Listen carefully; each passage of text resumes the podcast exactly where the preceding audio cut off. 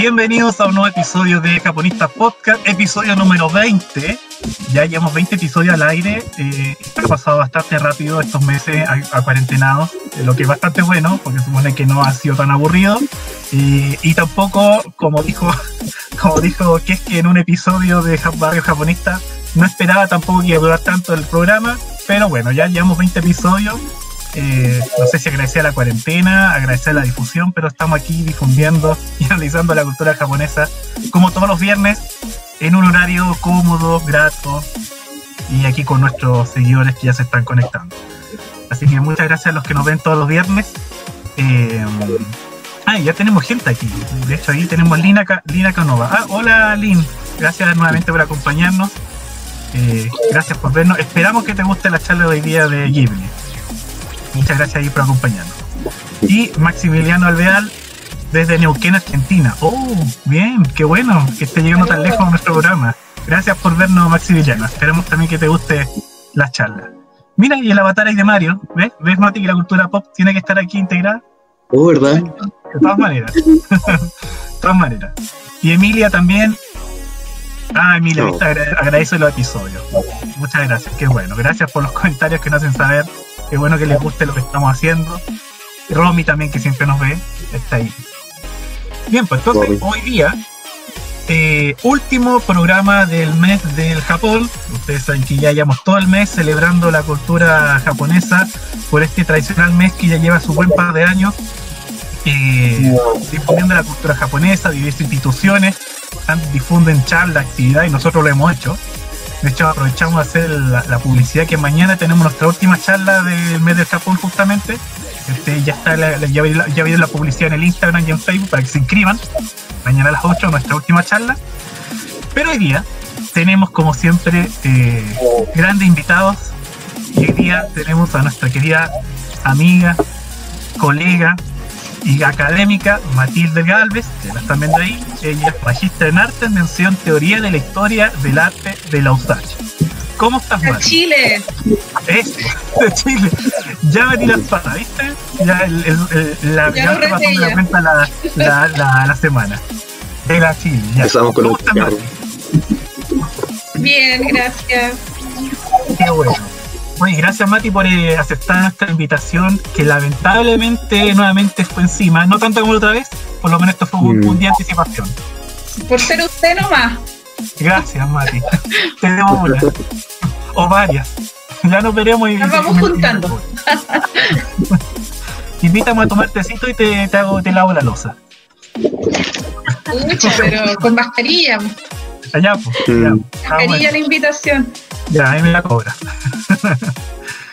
ya, bueno, entonces, hoy día vamos a dedicar este episodio a un reconocido estudio de animación conocido por todos los japonistas. Y lo sabemos que cada vez que publicamos algo de Ghibli siempre es muy compartido, difundido, comentado. Eh, lo hemos visto en las redes sociales. Eh, que es Estudio Ghibli, este maravilloso estudio de animación japonesa, fundado, si no mal recuerdo, en la década del 80 o quizá un poco antes ahí Mati nos dirá a lo mejor si sabe la fecha. Creo que es el 86, eh, si no me equivoco. Ya, sí, está por ahí sabía que era mediados de los 80. Y ahí Mati entonces nos va a presentar a continuación, eh, bueno, esto, le dije, sabemos que esto no, una, esto no es un simposio, no es un conversatorio, sino que esto es una charla, conversación, así que los que nos están viendo, por supuesto que pueden hacer sus preguntas a lo largo de, la, de lo que nos va a comentar Mati. Pero eh, eso, lo que nos va a comentar hoy día Matilda es el título lleva por nombre Ante los árboles y las personas buenos amigos. Posturas y reflexión medioambiental en las animaciones de Estudio Ghibli. Muy interesante, muy interesante lo que va a hablar, ya que nos va a hablar justamente desde la teoría del arte, ¿cierto Mati? ¿O me estoy carrileando de nuevo? O sea, sí, pues siempre, cuando yo hablo, siempre lo hago desde, desde ese lugar. Ya, muy bien. Eso, eso siempre importante, siempre le digo yo, la postura es la, desde la que uno lo está hablando, para que la gente se oiga. Entonces aquí vamos a tener un historiador del arte que nos va a explicar este fascinante mundo de Ghibli. Em, y bueno, nos acompañan aquí, como ya ven, nuevamente nuestros japonistas muy adecuados para estos temas. Nos acompaña nuestra querida editora Andrea, ahí la están viendo de Valparaíso, desde la literatura. Nos acompaña nuestra profe Meli de Artes, que también tiene que mucho que ver con el tema de hoy, y nuestro historiador José Pablo, que nos puede dar un poco de historia y contextualizar estas obras, por supuesto. Y entre nosotros entonces vamos a tratar de entender más el estudio Ghibli y vamos a tratar de dar vueltas eh, mientras Mati nos expone su maravillosa presentación. Eh, eso, no sé si algo más tengo que decir Mati o ya paso a compartir tus maravillosas diapositivas. Eh, empecemos, pues. Bueno, muchas gracias a todos por asistir. hoy día voy a hablar sobre el estudio Ghibli y principalmente cómo podemos relacionar no todas las películas, yo selecciono más o menos unas 10 películas, hago referencia, para hablar del tema de la representación de la naturaleza, cómo el hombre se relaciona con ella y en el fondo qué mensaje ecológico se puede sacar de estas películas, em, sobre todo relacionándolo un poco con la con los problemas medioambientales que aquejan no solo a Japón, sino al mundo entero. Eh, en este caso incluía alrededor, no recuerdo bien el número, 10 películas. Ghibli, ¿no es cierto? El estudio tiene alrededor de 22 películas en su acervo. Eh, se agrega simbólicamente Náusica, ¿no es cierto?, a la cual también hago referencia, aunque fue realizada por los directores, pero antes de la fundación oficial del estudio. Si no me equivoco, Náusica es del, del, del 84 y el estudio se estaría formando el 86. Sus principales directores, ¿no es cierto? El más conocido es Hayao Miyazaki y también está Takahata, lamentablemente falleció hace poco, ¿no es cierto? Hago más referencia a las películas de Takahata en todo caso. Bueno, puse esta imagen más que nada como para hablar de el tema, los temas ecológicos en Japón. Tiene los mismos problemas que en muchas partes del mundo, ¿no es cierto? Inquietud por el tema de las energías renovables, ¿no es cierto? La contaminación, el reciclaje. Pero esa discusión se ha eh, vuelto más eh, tensa, digamos, eh, en los últimos años, después del terremoto del 2011, ¿no es cierto? Que fue bien terrible murieron eh, aproximadamente 16.000 personas, 3.000 desaparecidas y hay otras mm. muertes asociadas que fueron posteriores, pero en la zona del desastre fue muy dura la vida, entonces hay alrededor de 1.000 muertes más asociadas, entonces estaríamos hablando de 20.000 muertes en total. Oh. Y muy compleja la situación del terremoto, obviamente han hecho hartos esfuerzos por reconstruir, ¿no es cierto? pero ahí lo, más complicado, ¿no es cierto?, fue el desastre de Fukushima, de la central nuclear, mm. y todavía tienen muchos problemas relacionados con eso. Entonces el tema de cómo convivir con la naturaleza se vuelve mucho más eh, eh, crítico, se vuelve un tema mucho más, ¿no es cierto?, discutido en la sociedad japonesa. A raíz del cambio climático, también en el 2019 hubo una cantidad em, eh, sin precedentes de tifones y hubieron muchísimas eh, inundaciones, también hubieron muertos. Entonces, creo que en 2019 hubo dos eventos de tifones que deberían haber sido eventos de un siglo. O sea que pasa un tifón de ese tipo cada 100 años en 2019 hubo dos. Entonces, es muy, muy alarmante. Entonces, bueno, es, coherente con lo que estamos viendo esto, estas semanas con lo, el tema del calentamiento global que los huracanes andan en las mismas, aquí en el Pacífico, en el Atlántico. Sí, sí, no, desatado total. Entonces, súper complejo. Lo interesante de Ghibli es que ellos van a, están tomando siempre elementos de la cultura tradicional, muchos de sus referentes, ¿no es cierto? Cuando hablan de la naturaleza, están, eh, puede relacionarse con el Shinto, aunque de manera laxa, digamos, no, no están haciendo como una interpretación dogmática, pero es interesante porque eh, eso se relaciona con el pensamiento como del hombre tradicional. Hmm. Eh, dice aquí una cita de Mircea Eliade, que es este gran eh, teórico, ¿no es cierto?, con el tema del estudio de las religiones, que él habla de, en esta cita del hombre religioso. En este caso también puede entenderse como el hombre tradicional, es el hombre como premoderno. Y dice aquí que para el hombre religioso el espacio no es homogéneo, eso es interesante. quiere decir que nosotros, ¿no es cierto?, vivimos en un espacio que es homogéneo, o sea, que, que yo estoy en mi casa, que después voy a, cuando podíamos salir más, ¿no es cierto?, voy a la universidad, me devuelvo. Claro.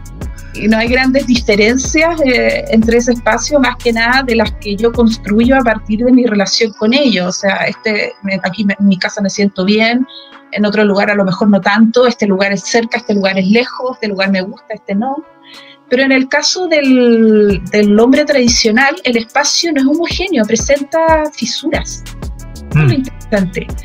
Y unos lugares se tornan cualitativamente distintos a otros. Y ahí empezamos a hablar del espacio sagrado, o el espacio donde el hombre no puede entrar sin eh, cambiar sus conductas. ¿No es cierto? Tú en un espacio sagrado, tú no puedes hacer eh, lo mismo que haces en el espacio profano. Mm. Entonces, es bien interesante porque esta, este sistema como de reglas y actitudes, eh, Miyazaki y Takahata las van a usar en sus películas. Entonces les puse ahí la foto de, de, la niñita. Mei está entrando en este, en este túnel, ¿no es cierto? Eh, donde va a encontrarse por primera vez a este, a este Kami, a Totoro, entonces esto marcaría la entrada a este espacio sagrado, a este espacio diferente. Eh, Aliade habla de que lo sagrado no es necesariamente lo divino, ojo, lo sagrado es sagrado porque me posibilita la oportunidad de contactarme con lo divino. Mm. En ese sentido, por ejemplo, por ejemplo, los espacios del Shinto, los, los santuarios hasta el día de hoy eh, son eh, ciertos espacios donde de partida, eh, eh, si bien las personas hoy en día en Japón no son 100% religiosas, hay actitudes que persisten, o sea, tú dentro del santuario, incluso tú como turista, tratas de alguna, de alguna manera de, de, seguirlo, de que no puedes hablar fuerte, no, no puedes tener una actitud como, no puedes botar basura, tienes que tener una cierta actitud de respeto si estás dentro del santuario. Y en general, por suerte, los turistas en Japón se aproximan de, de esa manera. Entonces ese espacio, desde el Tori, ¿no es cierto?, del portal en adelante, te habla de un espacio sagrado, donde tú te puedes contactar con los kami. Entonces en el, en el templo Shinto, en el santuario, digamos que es como una especie de morada para el kami, de un lugar donde yo puedo orar, pero no, no, es el, eh, no es lo divino en sí, sino que representa este espacio sagrado o este lugar de comunicación. Em, entonces eso es, interesante. Eso, eh, según este pensamiento tradicional, el espacio está segmentado. Los espacios son cualitativamente diferentes. Hmm. ¿ya? Pues sí, Mati, eso es lo que estaba pensando, lo que tú nos decías. Eso sí, lo he visto en varias películas y se replica en varias. Yo creo que una de las más evidentes y una de las más conocidas aquí para la gente es le, el viaje Chihiro. Y esto es de cruzar, claro, los puentes, cruzar los portales, y ahí ya te está marcando un espacio sagrado, la transformación, el cambio de personaje. El tema de los bosques también, me acuerdo, Náusica, la princesa Mononoke, estar dentro del bosque es muy diferente a estar fuera del bosque. Ya te está marcando ese límite de, la, de los Perdón, el libro que estabas vinculando era el mito del eterno retorno, ¿cierto? El libro que estabas vinculando con Estudio Ghibli recién era El mito del eterno retorno, sí, se llama Lo sagrado y lo profano. Ah, ya, Lo sagrado y lo profano, vale. Que lo recomiendo para las personas que quieran incursionar en estudios de las religiones, una lectura básica y bien didáctica para incursionar en el tema. Ah, les recuerdo que ah, yo presenté esto en, una, en un webinar de la USACH, pero ahora estamos con la versión extendida, ya no hay problema. a explicar mejor las cosas con más calma. De hecho, la diapo anterior no estaba en la otra presentación. Los bueno, si alguien nos están viendo, pueden preguntarle aquí a la profe Mati, por supuesto. Entonces, eh, vamos a ver que en estas películas no hay un solo retrato, una manera de entender la naturaleza, hay varias maneras y estas maneras van a convivir. Entonces, una de ellas, la, la, la primera, es la naturaleza entendida como un otro, como algo ajeno al hombre. Estaría relacionado con esta idea de un espacio sagrado, un espacio que, donde el ser humano no puede eh, como no puede tener las mismas actitudes o prácticas que en su espacio cotidiano. Y muchas veces incluso es preferible que no intervenga, que no tenga relación. Entonces, hay muchos de estos espacios, por ejemplo, ahí salen las, las fotitos, yo voy a irme acordando, como decía Paulo, este espacio, este mundo submarino, ¿no es cierto?, muy profundo donde viene Ponyo, mm. Donde está este mago, que es el papá, que está como haciendo, como creando criaturas a través de conjuros, es muy bonita la escena. Está este bosque sagrado, ¿no es cierto?, que aparece en Mononoke. Está este árbol donde la pequeña Mei se, se, introduce, ¿no es cierto?, en, eh, en la película Totoro. Entonces son estos espacios donde, donde percibimos la naturaleza como un otro. Entonces tiene ciertas características. Em, es sagrado, es ancestral, hay que reverenciarlo en el sentido que hay que tener el respeto. Mm. Y si se profana o si tú tienes contacto sin eh, eh, teniendo, por ejemplo, sin teniendo este respeto, pueden haber, eh, como se dice, consecuencias negativas. Mm.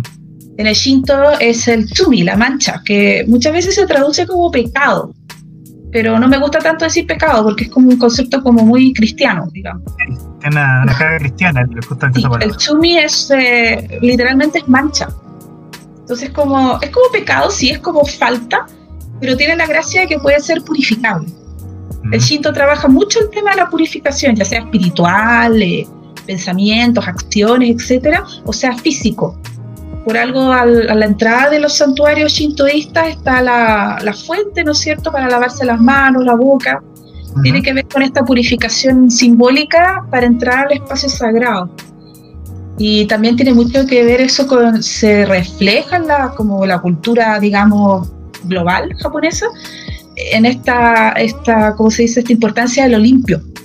Claro. Japón es muy importante, entonces ahí está el tema de, eh, de las costumbres de aseo, el tema de los baños públicos, las termas, todo eso tiene que ver con, eh, viene de esta, tiene una, una, raíz quizás muy lejana, pero tiene una raíz relacionada con esta idea de Shinto de purificación.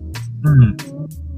Entonces, la referencia a estas tradiciones shintoístas constituyen una constante en la obra de estos autores. Sin embargo, hay una gran libertad en el uso del Shinto como imaginario. O sea, en, en, las, en, las, películas de Ghibli no estamos nunca viendo como referencias como claras a dioses de Shinto, no se está hablando como directamente de los mitos.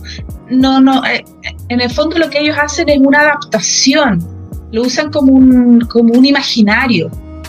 Entonces, en ese sentido, hay una relación, pero a la vez hay que establecer cierta distancia. ¿Ya? Y siempre hay presencia de personajes sobrenaturales, pueden interpretarse como kami, hay interpretaciones que dicen que, por ejemplo, que Totoro sería un kami, ¿cierto? De ese lugar. Los kami, por ejemplo, si uno asume acá que la gente está como, como muy enchufada con estos temas de, de cultura japonesa, pero no hay que asumir que, que, las personas estén familiarizadas. Entonces, un kami sería un espíritu, eh, no tienen forma física, ¿no es cierto? y son em, espíritus que pueden ser de la naturaleza, pero no necesariamente. También están los kamis, que son los espíritus de los animales, eh, y también las personas, los seres humanos al morir también podemos convertirnos en kami. por ejemplo, durante siglos los emperadores fallecidos se veneraron como kami. Tú en tu altar familiar también veneras a tus antepasados como kami. Y el Shinto siempre ha sido que esta religión eh, originaria, nativa, folclórica del Japón, sin eh, texto eh, sagrado, sin fundador, sin fecha de fundación, se entiende más bien como un conjunto de prácticas que pueden ser bien heterogéneas. Em, en el, el Shinto siempre ha sido como bien regional. Entonces ciertos elementos de la naturaleza que eran percibidos por los hombres antiguos como especiales, adquirían esta cualidad de seres sagrados, es decir, de comunicar con el mundo de los dioses. Mm. Entonces, por ejemplo, el monte Fuji se consideraba sagrado, pero el Shinto es muy regional, entonces en tu lugar de nacimiento, una, un claro de un bosque, una roca especial, también podían ser eh, consideradas moradas de Kami. Eh, además se habla de que en Shinto hay millones de dioses, porque por ejemplo eh, uno tiende a pensar que hay un kami que representa al dios de los ríos, pero no es así. Eh, este río tiene un kami y el río de 10 cuadras más allá tiene otro kami. Que eso sale en Chihiro, ¿no es cierto? Que ella se recuerda que ella se cae de chiquitita a este río y era ese río puntual, no era otro. Claro. Entonces, eh, es muy regional el Shinto y en ese sentido puede ser muy diverso. Mati, o los guardianes del bosque que aparecen en, eh, en, La Princesa Mononoke, Mononoke Pero claro, claro. Ah, entonces la referencia em, eh, con el shintoísmo que podemos ver en esta película, si bien son bien laxas, podemos ver que hay presencia de los kamis, hay unas nociones de naturaleza que son eh, diferenciadas, ¿no es cierto? Sagrada, cotidiana, etcétera. Y más que nada ponen en eh, evidencia como ciertos valores. Más que nada es eso. Como que piensen que son películas masivas, eh, que saben que tienen un público infantil amplio. Entonces el tema educativo, ¿no es cierto?, de enseñanza es muy, muy importante. Es importante dejar un mensaje.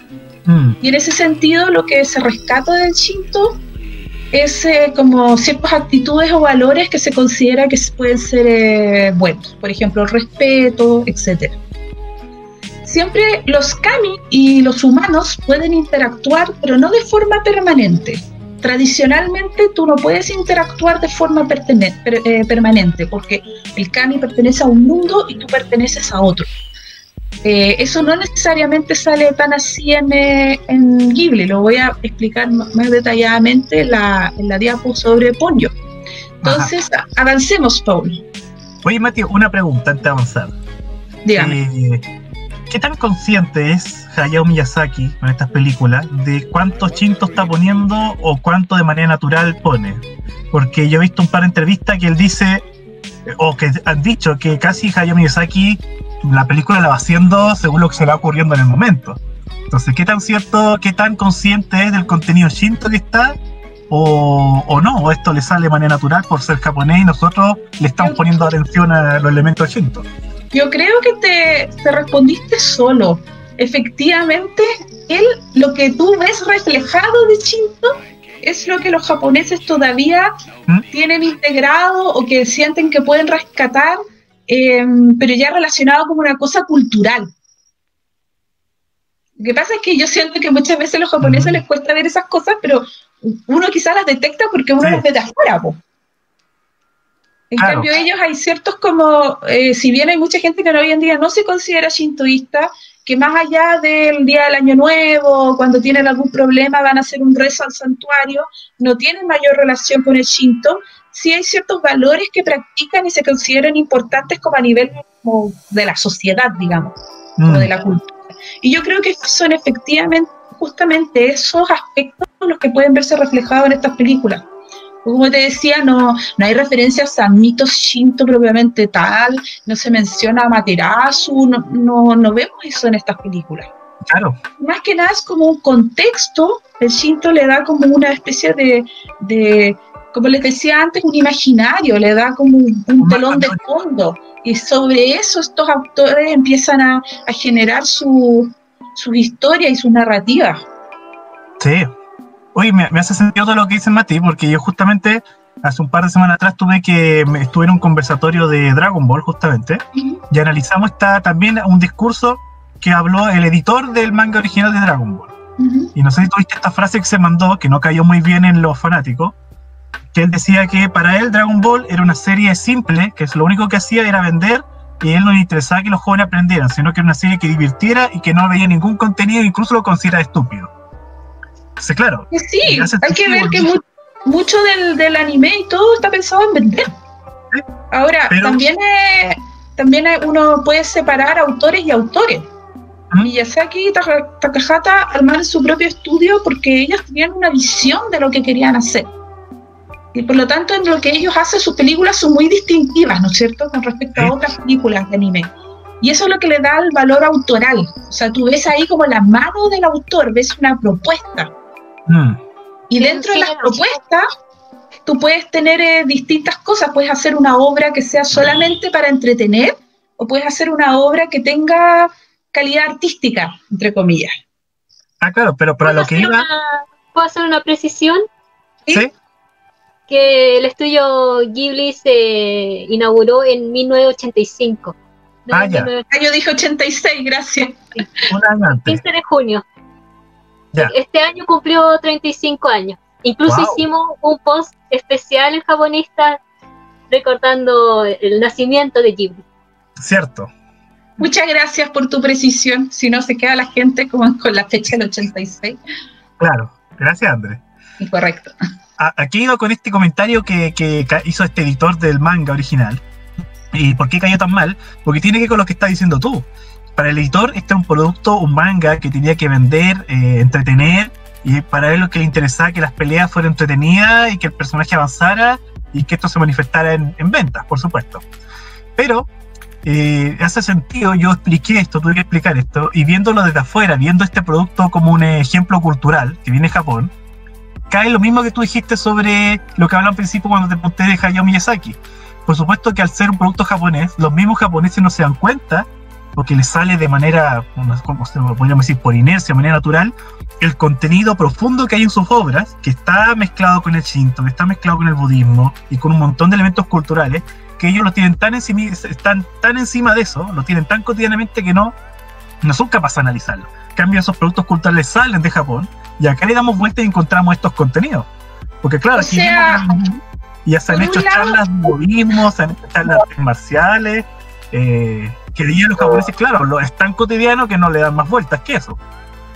O sea, evidentemente estas obras tienen de un contexto, ¿no es cierto? Claro. Que hay un imaginario que viene también tú para vender, también quieres relacionarte con cosas que la gente conozca. Y ahí, si uno lo ve desde una mirada como netamente cultural, obviamente casi cualquier obra, si hablamos de animación específicamente, casi cualquier obra te sirve para hacer un análisis cultural. O sea, siempre está denotando la cultura.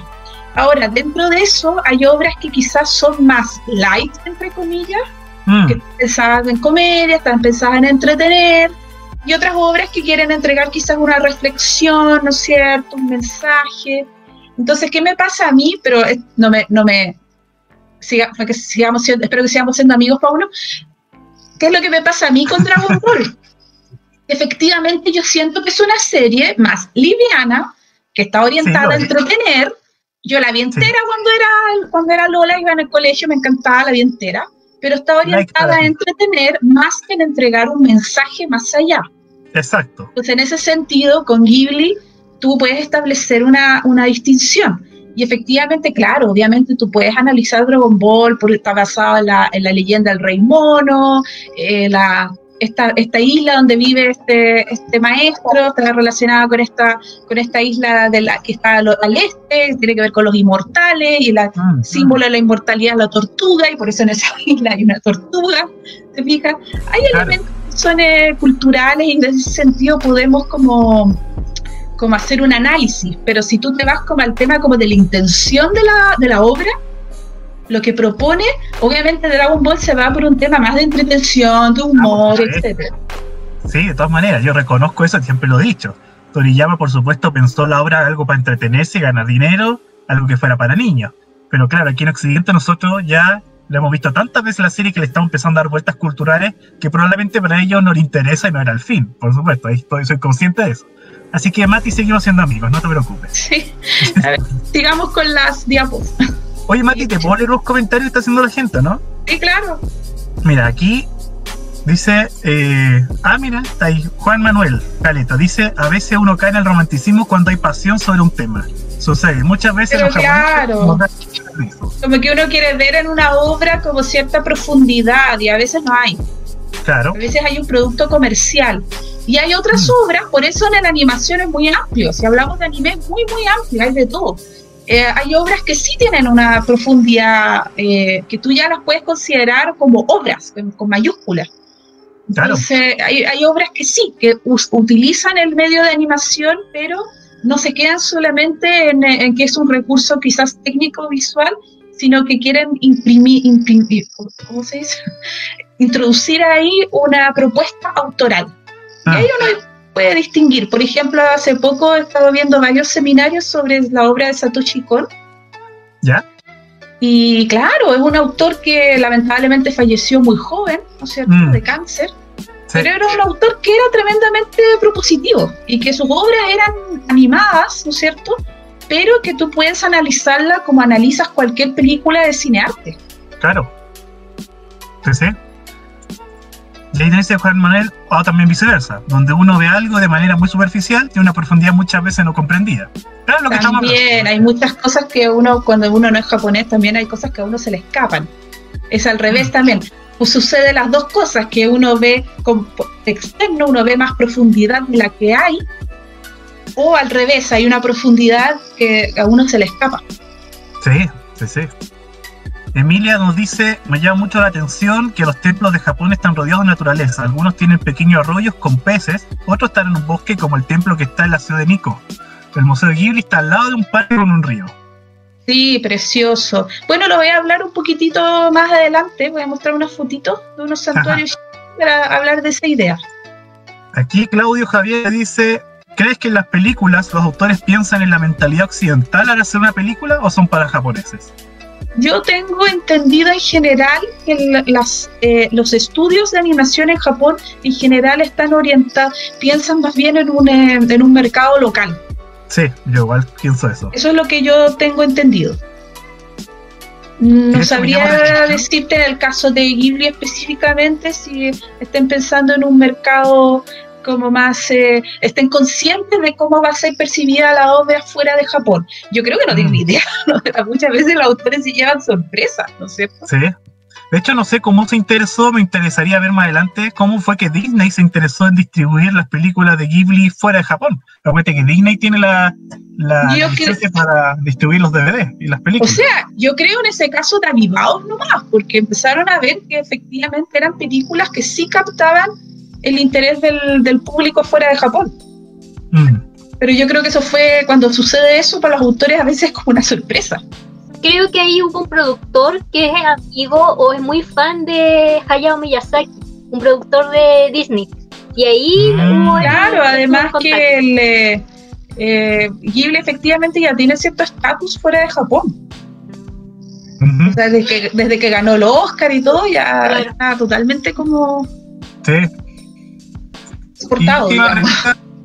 y, la otra pregunta, eh, para que pueda seguir. Bueno, ahí dice, Gabo nos dice buen alcance el de Andre con respecto a la fecha, que decía que Ghibli del 85. En todo caso, los productores y directores pudieron haber previsto tanto el caos en la naturaleza que íbamos a crear. No sé si lo previeron. eh, no tampoco ahí. Pero, Porque imagínense, al final voy a hablar un poco, o sea, entre más adelante hablo un poco de náusica y todo, que es un futuro post-apocalíptico que ahora nos hace mucho sentido, ¿no es cierto?, por el, por, el tema de la crisis medioambiental, pero que los japoneses ya lo vienen trabajando lo post-apocalíptico después de la Segunda Guerra Mundial, porque tienen todo este tema con la bomba atómica que alimentó mucho la cultura popular, mucho. Eh, a mí me encanta. No solo la cultura popular, también la literatura, el, el cine, muchísimas formas eh, Mati, Conan, El Niño del Futuro, también una obra Ghibli, una serie, que habla de esto, ocurre después de la Tercera Guerra Mundial, de hecho. Exacto, entonces las obras de arte en general siempre son eh, comedias proféticas. Sí. Hay muchas que tienen la posibilidad como de, adelantarse un poco, porque en el fondo son la oportunidad para mostrarte como futuros distópicos y, que tú en tu, en tu presente puedas de alguna manera reflexionar. Mm. Bueno, también lo hace la ciencia ficción, por ejemplo, etcétera. Entonces, esta diapositiva, déjame acordarme a qué iba. Se queda ah, era, para que te acuerdas, Era en el fondo las. Em, hay muchos tipos de personajes que aparecen en estas obras. En general, eh, aquellas personas que pueden relacionarse con el mundo de los espíritus en general se considera que son eh, como personas especiales, ¿no es cierto? Personas de corazón puro, por lo general, muchas veces asociado a los niños. Se ve en el caso de Ponyo, se ve en el caso de Totoro. Y, en este caso, estos dos personajes comparten eh, esta cualidad de que son en el fondo eh, personajes de corazón puro que actúan por hacer un bien a una comunidad y, que incluso son capaces de sacrificarse a sí mismos eh, por, por, por la comunidad en ambas películas, y estas dos imágenes las puse juntas porque creo que tienen un diálogo, ¿no es cierto? En ambas imágenes, eh, primero lo que hace Náusica es, eh, eh, mitigar la furia de, de Lomu, y lo que está haciendo Shitaga, ¿Shitaga o Shitaka? Mm, no me acuerdo. Ashitaka, creo que estoy media con demencia senil hoy día. el primero, eh, él después tiene que, matar a este, a este jabalí, ¿no es cierto? Dios que se ha vuelto eh, eh, un, monstruo, ¿no es cierto? Pero primero, lo que primero le dice es como detente, no nos ataques, una cosa así, dice él. Mm.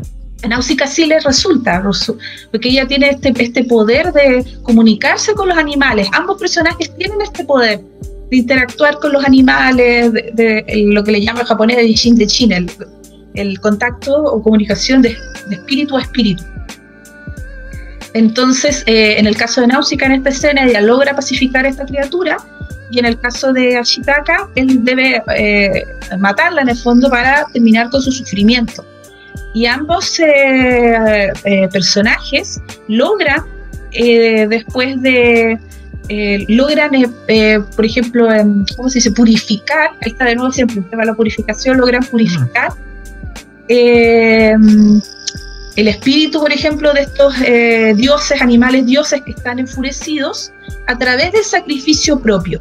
Entonces, espero que las personas que están oyendo hayan visto las películas, porque estamos. o sea, un tremendo spoiler. Estamos tirando puro spoiler todo el rato. Hay una escena al final de Náusica en donde ella está entregando su vida y finalmente ocurre esta especie de como de milagro en donde ella revive y final feliz, ¿no es cierto? Pero ella está dispuesta a sacrificarse por el bien de su pueblo. Y en el caso de Shitaka, al final, cuando ya habían roto la, perdón, eh, cortado la cabeza del, oh, Shishigami, ¿cierto? ¿Ves? Por eso hay que revisar las ponencias antes de, hay que revisar las notas antes de hablar. Te faltan los post-it alrededor de la pantalla. Sí, sí, me faltaron mis notitas.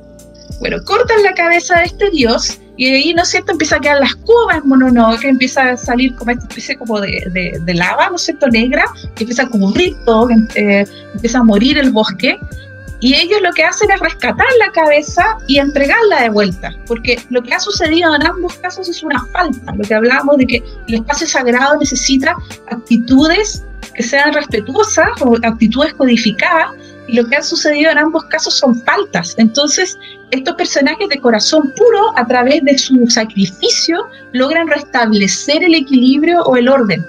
Entonces, se entiende su sacrificio como una especie de purificación cuando entregan la cabeza y son la son eh, ambos personajes eh, eh, como cómo se dice como engullidos por esta masa esta agua como este, negra ellos piensan que van a morir. Finalmente no mueren pero porque es una película y de alguna manera los finales son suavizados no son a veces finales tan felices pero son suavizados.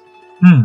pero ellos están en una actitud en ese momento del sacrificio. Entonces eso eh, esta, esta parte apuntaba a esta idea de que el espacio sagrado, si no se lo respeta, tiene consecuencias negativas y que puede ser purificado. En el caso de Ghibli, se trabaja a través de estos personajes de buen corazón, ¿cierto? Que son capaces de sacrificarse por un bien mayor. Ahí mm. está, así como entre paréntesis, chiquitito, ¿no es cierto? Esta idea que se habla mucho del japonés, que es como, como esta idea colectivista. Sí que siempre está el bienestar del grupo por sobre el bienestar individual. Entonces, la presencia de seres sobrenaturales en estas, en estas obras, vemos muchísimos, en general pueden eh, ser atribuidos, eh, pueden interpretarse como kami. En el caso de Ponyo, con esta gran mamare, que es esta diosa, eh, ¿no cierto?, del mar, que es la madre de Ponyo, que es una figura maravillosa, ¿no es cierto?, las escenas en las que aparece, con estos totoros que son, eh, pueden interpretarse también como unos kami, ¿no es cierto?, del bosque, este, donde llegan a vivir estas niñas. Ahí la única alusión que hice en este caso es Chihiro, con estos baños termales, ¿no es cierto?, de todos estos dioses que eh, en el Shinto no, no se habla como de la forma física que tienen los dioses. Claro. Los kami de hecho, el Shinto no desarrolló una no desarrolló em, representación antropomorfa de los dioses, que es algo muy común en otras religiones, ¿no es cierto? No sé, porque tenemos en la India, ¿no es cierto? Tenemos una cachada de esculturas de los distintos dioses, ¿no es cierto? Hay un, imaginario rico en eso. Hecho, en, este caso, en, en Chihiro que pasa eso. ¿Te acuerdas cuando los dioses están llegando a esta especie de hotel de los Kami? Y lo único que se les ve es eh, esta como máscara que tienen. Y a medida que van entrando les va apareciendo el cuerpo, la forma física. Entonces, es bien interesante porque eh, en el fondo eso les da a, los autores mucha eh, libertad creativa. Como ya, ok, si los dioses tienen forma, ¿qué forma les damos? Claro. Y en eso el, el imaginario viene diverso. Incluso en Pompoco, que es una película que me fascina, que es de la guerra de los mapaches, creo que lo traducen. Eh, donde salen estos mapaches que supuestamente tiene, el mapache es un ser que tiene como estas cualidades de transformación física. Mm. Entonces, claro, una película maravillosa en donde los mapaches están tratando de estar avanzando la ciudad, están talando su bosque y ellos están tratando de salvar su hábitat y empiezan a, generar todas estas formas, se transforman en todas estas formas, estos seres extraños, y en ese caso también eh, podemos entender los mapaches como una especie de camino. En el caso de Ponyo, otro tema que es importante en estas películas es que la naturaleza, eh, la interacción entre humanos y, y siempre es transitoria, porque en el fondo pertenecen a mundos diferentes. Eso está muy bien explicado en este caso, que es la película Ponyo, en el acantilado. Es muy bonita la película, tiene como una está como orientada, creo yo, a un público como un poquito más infantil, ¿no es cierto?, comparada con otras obras. Y representa esta idea de la interacción. Ahora, en este caso está el relato dulcificado, es menos terrible que de, lo que puede parecer. Entonces, eh, Ponio, que es la sirenita, ¿no es cierto? Esa de rojo, es hija de esta diosa marina, la gran mamare, y esta especie de brujo, ¿no es cierto?, que vive en las profundidades del mar. El brujo es de origen humano mm. y él renuncia a su especie, a su forma de vida, a casarse y tener hijos con esta diosa. Entonces eso es interesante porque efectivamente ahí hay una interacción pero que está siendo permanente. Y después Ponyo es rescatada por eh, Sosuke, por este niño, y finalmente ella, donde es mitad humana y mitad de diosa marina, tiene la posibilidad de elegir, de transformarse y finalmente ella decide quedarse en el mundo de los humanos. Entonces, esta película tiene como su, su final feliz, entre comillas. Ajá. La interacción puede ser permanente. Entonces, finalmente la niñita, seguimos con los spoilers, la niñita se convierte en humana, ¿no es cierto? Se queda con, eh, con Sotsuke a vivir, así muy felices. Y aquí vemos en esta película como distintas eh, eh, maneras de entenderlo la naturaleza. Está esta naturaleza que es eh, eh, como inabarcable, desconocida, ancestral, mágica, que es este mundo submarino donde viene Ponyo. Está esta naturaleza como cotidiana, pero a la vez amable, bella, que es donde este pueblo costero donde vive Sosuke con su mamá, ¿no es cierto? Que es muy bonito como muestran ese pueblo. Después está esta naturaleza como ya eh, profanada, digamos, contaminada, que es cuando Ponyo sube la superficie, y ahí lo puse, eh, eh, queda entre medio de esta red de pescadores, ¿no es cierto? Y, está ahí con todas las contaminación, la basura, y de hecho por eso Sosuke la salva, porque como está ahí en la fotito, se, ella queda atrapada dentro de un frasco de vidrio. Y además está esta naturaleza que es como esta versión como terrible. Tenemos esta versión, los humanos viven en esta em, en este mundo como, como amable, digamos, bello, ¿no es cierto? Pacífico, que es este pueblo muy, muy verde, eh, eh, a, las orillas del mar, ¿no es cierto? Muy bonito pero la foto de abajo, el tsunami, es la naturaleza presentándose como terrible, como algo que no, no podemos controlar, eh, que es más grande que nosotros, que es más poderosa que nosotros, que estamos a merced de ella. Entonces, si se fijan, estamos viendo la naturaleza, pero en distintas eh, manifestaciones. Y hay una anciana, en el caso de Poño, que vea, el niñito le muestra que la mamá trabajaba en el hogar de ancianos, ¿cierto? El niñito le muestra en el baldecito, miren, atrapé un pescadito y esta señora dice, no, es una criatura marina, no me acuerdo, una sirena parece que dice. Y, en y, y por eso nos va a venir una desgracia. Y claro, y ahí viene esta tormenta que arrasa con todo, ¿no es cierto? Entonces ahí está esta idea de que el hombre convive con lo sagrado, pero lo sagrado eh, hay ciertas actitudes o ciertas cosas que uno no tiene que hacer.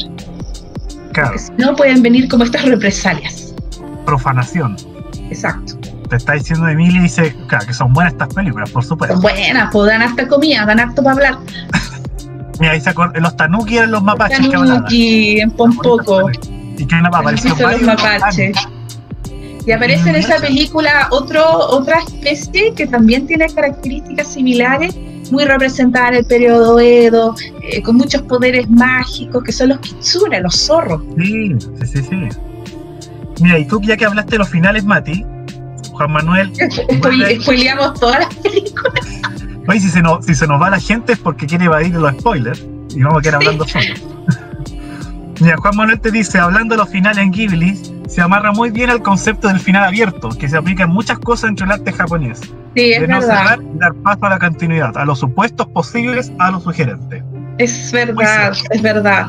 Hay finales que en, en Ghibli que no son muy cerrados, pero también donde son películas comerciales y relacionados con niños, hasta cierto punto también es, también es eh, a veces son finales un poquitito más acabados. Mm, En el caso de Ponyo, como que hay un, como un final como bien así, como, ¿no es cierto? Como final feliz, Sí.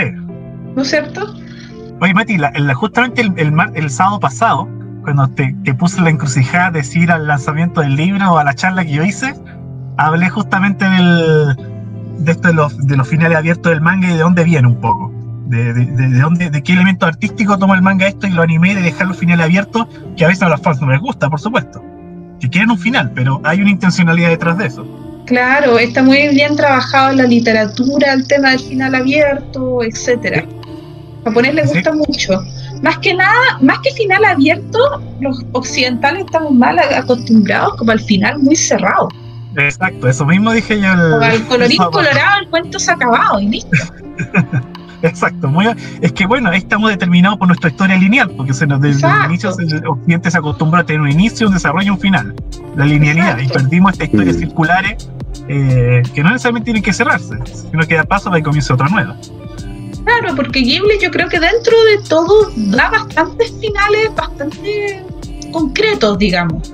Mm, no deja, creo yo, tantas cosas así como. No es como leer a Kawabata, que de repente tú decís, chuta, me falta la segunda parte del libro, ¿qué onda? Ah, Kawabata. No me lo pelen, por favor. No, no, eh, es, una- es un aspecto encantador de la literatura japonesa, amamos a Kawabata a morir, así que sí, la, la Mati, la aparte de venir a spoilearnos las películas de Ghibli, nos está atacando a Toriyama, ahora atacó a Kawabata, nos está atacando a todos los, los idols. Kawabata no. dulces. Después, ¿quién va, Bueno. mira, ¿quién va a atacar después?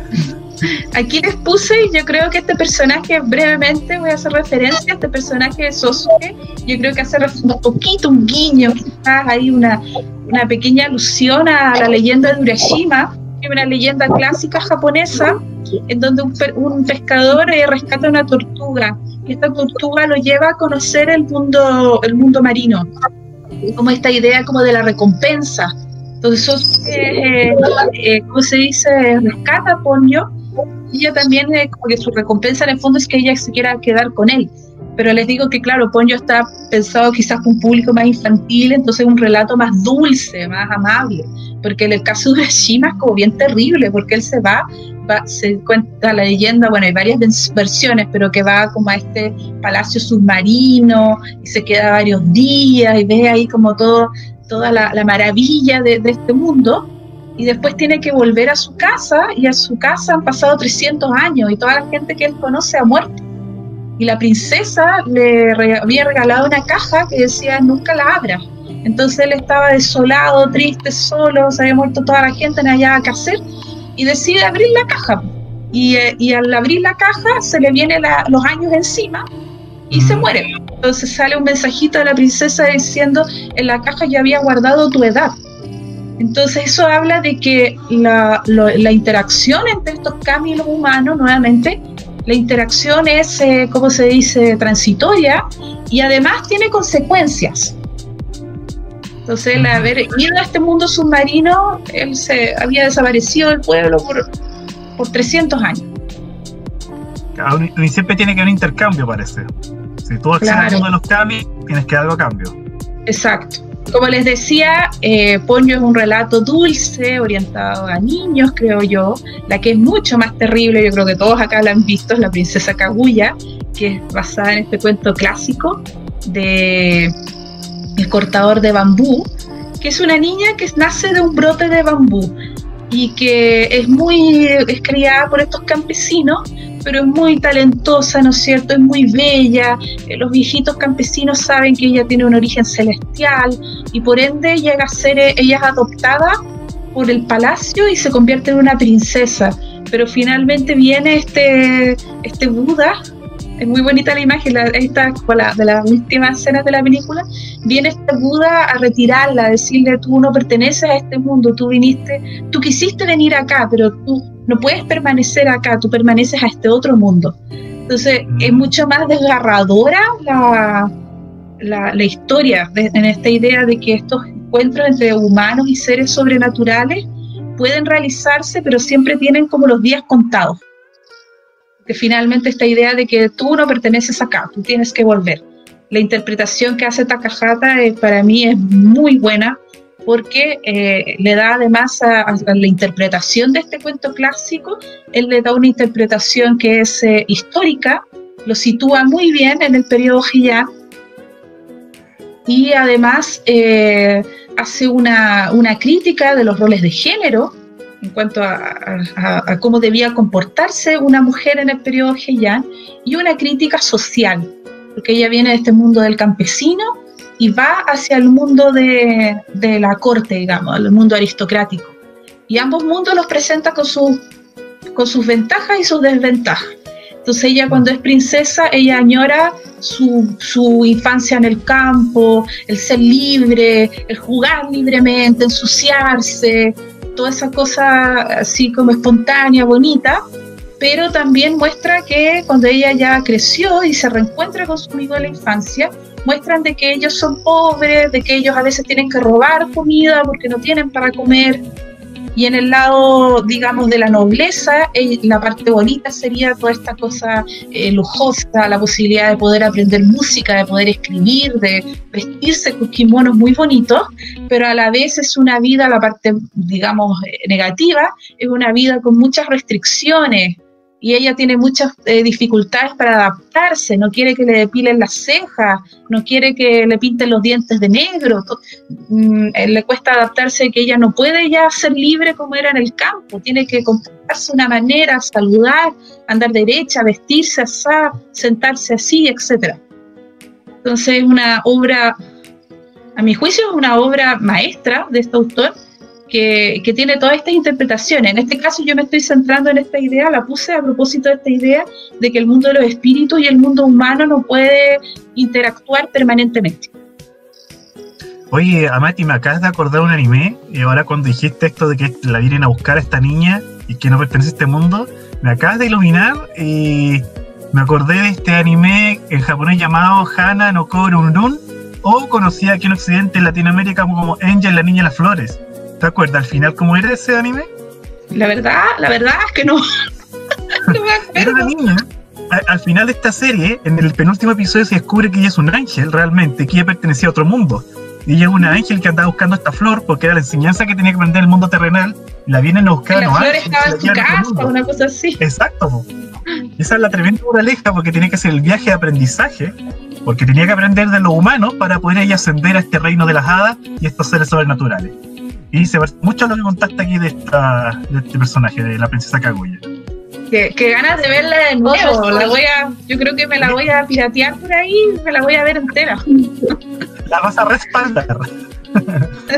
respaldar. Este tema de, de estas eh, distintas visiones de naturaleza se relaciona con este concepto que es naturaleza secundaria, que trabaja este académico se llama Shirane Haruo.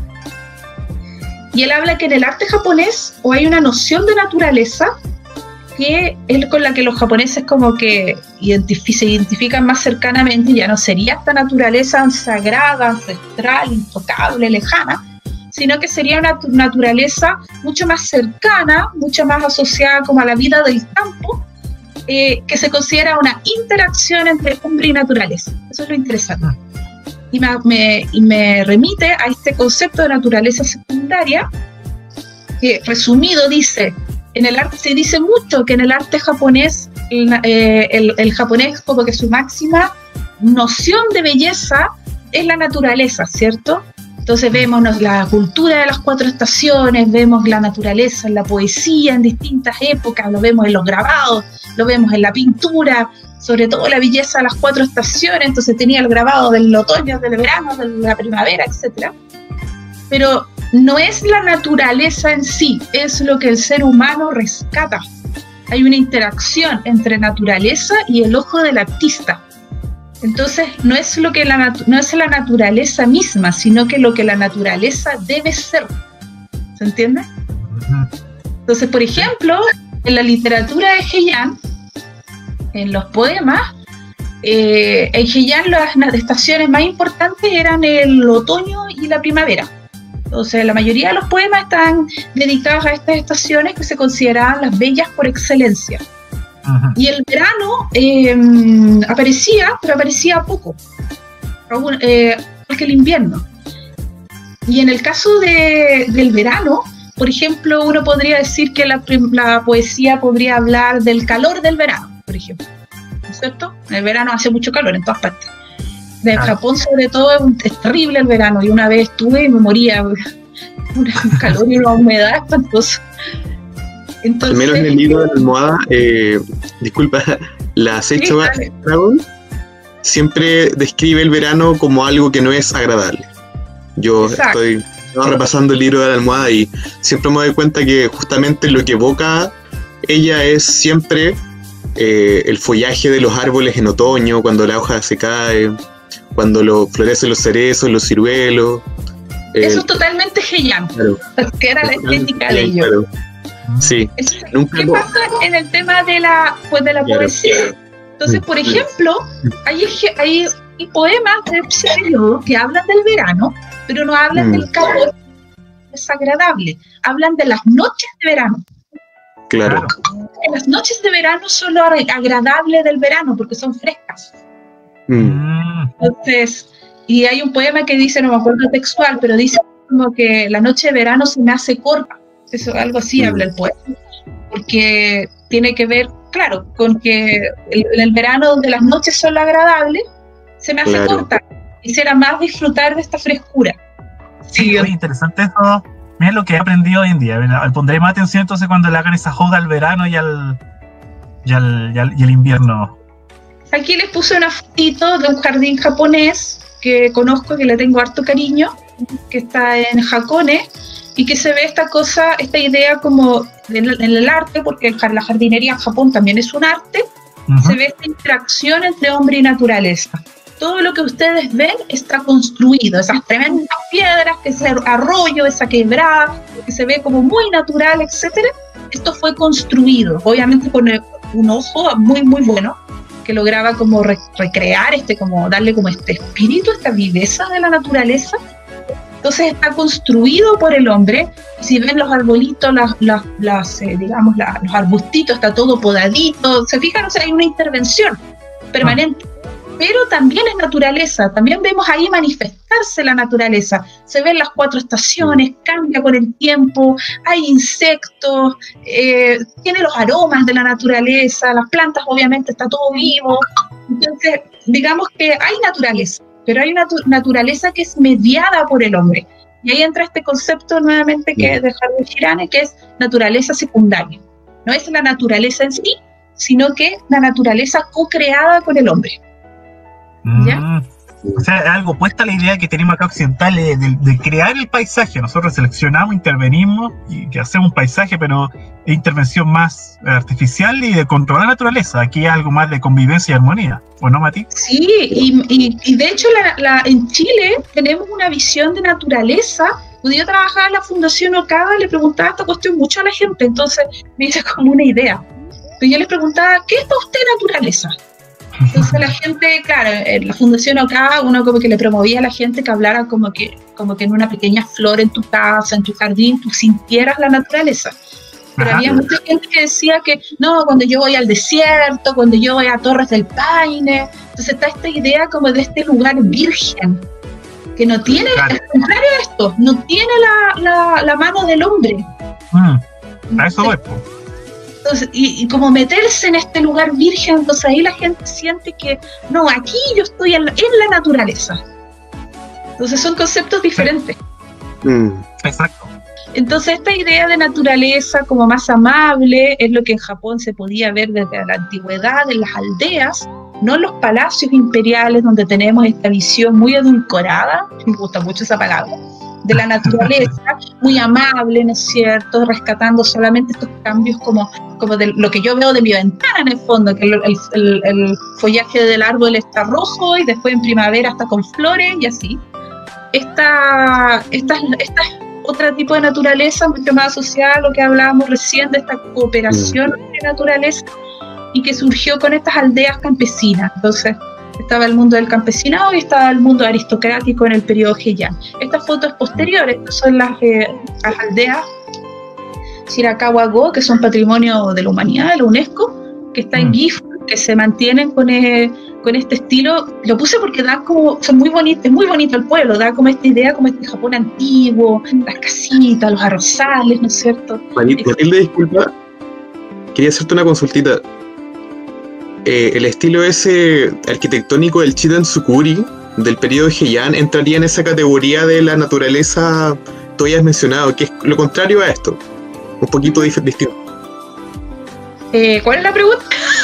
No, no, es que si, si, la, si, por ejemplo ese estilo arquitectónico que es como característico de Heian el Chidan Sukuri, que es como que juntar el palacio con lo que es el, los, los bosques, los arbustos, esa conexión que hay con la, se pierde el límite, se pierde el límite entre el adentro y el afuera. Ah, ok. Esa es la característica de esa, de esa arquitectura. Pero ojo que era, la, era una arquitectura que era em, de la gente citadina. Entonces la mm. visión que tienen de naturaleza en realidad se, se rompe el límite, se, se, difumina el límite entre el interior y el exterior, pero no como entre la casa y la naturaleza, porque ellos están mm. entendiendo la naturaleza como el jardín. Ah, claro. Para ellos la naturaleza es eso, son los jardines. Y tenían estos grandes jardines con lagunas, muy basados en la geomancia china, había mucha influencia en esa época, ¿no de Feng Shui, pero, pero esa, hacían esos grandes jardines porque, porque bueno, las mujeres podían pasar años sin salir de su casa. Mm. Entonces tener un buen jardín era lo que te permitía como estar en contacto con este cambio estacional, si no estabas medio frito. Era, era un reloj natural que uno tenía ahí cerca para ubicarse en qué estación estaba. Claro, y poder ver un poco de naturaleza. La gente de Heian, la gente como de, aristocracia, de, esta eh, clase alta, digamos, salían muy poco, sobre todo las mujeres. Las mujeres no podían ser vistas en público, entonces salían a la calle en carruaje. O sea, perdón, en estas, eh, ¿cómo se llaman? Como carruajes, pero que son llevados por personas. Claro, estos carritos de ruedas que son cargados por una persona, sí cuyo nombre no recuerdo. No, no, son unos que son sin ruedas, que lo cargan como cuatro personas. Ah, verdad, sí. Como palanquín, algo así se llama. Creo que esa es la palabra. Y las mujeres tenían que ir adentro y tenían que ir con la cortina cerrada porque la gente común no les podía ver la cara y usaban mangas de kimono muy largas y las mangas las tiraban por fuera de la ventana. Entonces era una manera de no mostrarse, pero poder, era la única manera de decir como aquí voy yo, aquí voy yo y yo mm. tengo gusto en la película La princesa Kaguya se ve todo eso. Sí, cuando... yo le di esa película históricamente es muy buena. Sí, es mm. maravillosa, es hermosa. Debió ganar el... Pero de hecho, los pretendientes que, decían que ella era tan bella, era como que se rumoraba que ella era muy bella, porque en realidad no le podían ver la cara. Cuando llegan a conocerla, la tienen detrás de una cortina de bambú. Sí. Mira, ahí te aporta algo con Manuel. Dice, el concepto del jardín paradisiaco entra con el chin de Suri. Es que el Juan me va a ser tu próximo invitado porque él sabe mucho de jardín. Bueno, lo invitamos de nuevo, ningún problema. Juan, nos invitamos, por supuesto.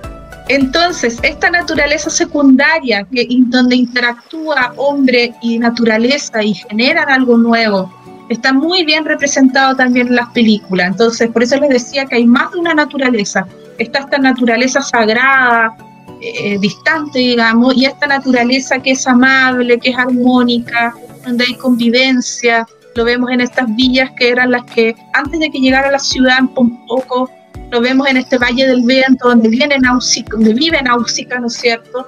en este eh, pueblo campestre donde viven las niñitas en Totoro, en este pueblo de donde viene Ashitaka, de Mononoke Hime, ¿no es cierto? Entonces se ve muchísimo este tipo de naturalezas y donde está mejor representado encuentro yo esta idea de esta naturaleza de convivencia y, de interacción con el ser humano en esta película maravillosa que se llama Muy de Poro Puro. Me encanta esta película. Maravillosa realmente.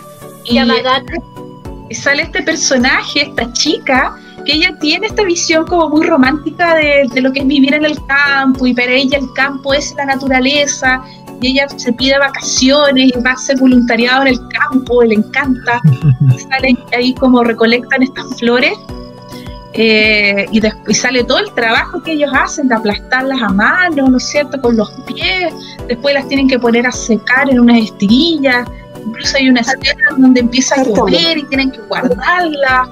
Entonces lo interesante de esto es que te muestra esta vida del campo, pero sí, yo considero que sin idealizar demasiado, porque em, dan a entender que es un trabajo muy duro. Incluso dice ahí la narración de que esa, esa flor roja la usaban eh, antiguamente para hacer maquillaje. El cártamo. El cártamo. Eso. Ese, saca el pigmento. De, Yamagata. Sí. Y, mm, sí, esta película está ambientada en Yamagata, correcto. Sí. Y, mm, y sale ahí en una frase que dice que, que, hay una leyenda que cuenta que las flores se tiñeron rojas por la, por la sangre de las campesinas que tenían que cosecharlo. Y decía que, que rabia deben haber sentido las campesinas porque ellas jamás podrían comprarse un labial eh, hecho con el fruto de su trabajo, porque para mm. ella era caro. Entonces es interesante porque no, no idealiza tanto, lo muestra como algo muy bello, muy noble el trabajo en campo, pero no sin idealizarlo en exceso. Y siempre haciendo como estas referencias, estos tips sociales. Aquí hay una cita de la misma película, la voy a leer, la gente de la ciudad ve los árboles y los ríos y se siente agradecido por la naturaleza. Es verdad, porque cuando uno va al campo uno siente eso. Pero todo lo que ves lo hizo el hombre. Y sale el del diálogo, ese bosquecito de allá lo plantó el tatarabuelo de alguien, etc. La humanidad enfrenta, enfrenta a la naturaleza y recibe de ella. Ellos evolucionan juntos y crean este escenario. Los granjeros no existen sin la naturaleza Así que siempre tienen cuidado y a cambio le echan una mano. Una colaboración entre hombre y naturaleza. Eso es lo principal de la vida del campo. Bueno, ahí está lo que decía de naturaleza secundaria, esta naturaleza que es colaborativa, ¿no es cierto?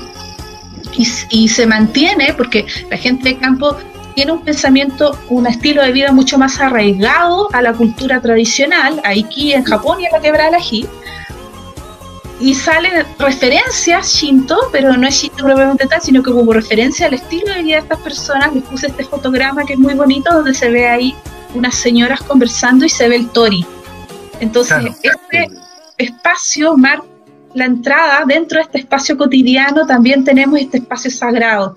Entonces ese lugar es un lugar, un lugar de reverencia, ¿no es cierto? Y no es cultivado, no es intervenido eso también en nuestras culturas tradicionales. Los Aymara tienen un rito que se llama el pago a la tierra, donde todos los años, en el mismo lugar, cavan un agujero, ponen ofrendas de alimentos, eh, pete, eh, otros elementos que en este momento no me acuerdo, y también ponen ahí unos, unas notas en donde se pone lo que yo agradezco a la tierra y lo que yo le pido y ese lugar queda consagrado y se tapa y en ese lugar no se cultiva, no se, no se hace trabajo del campo.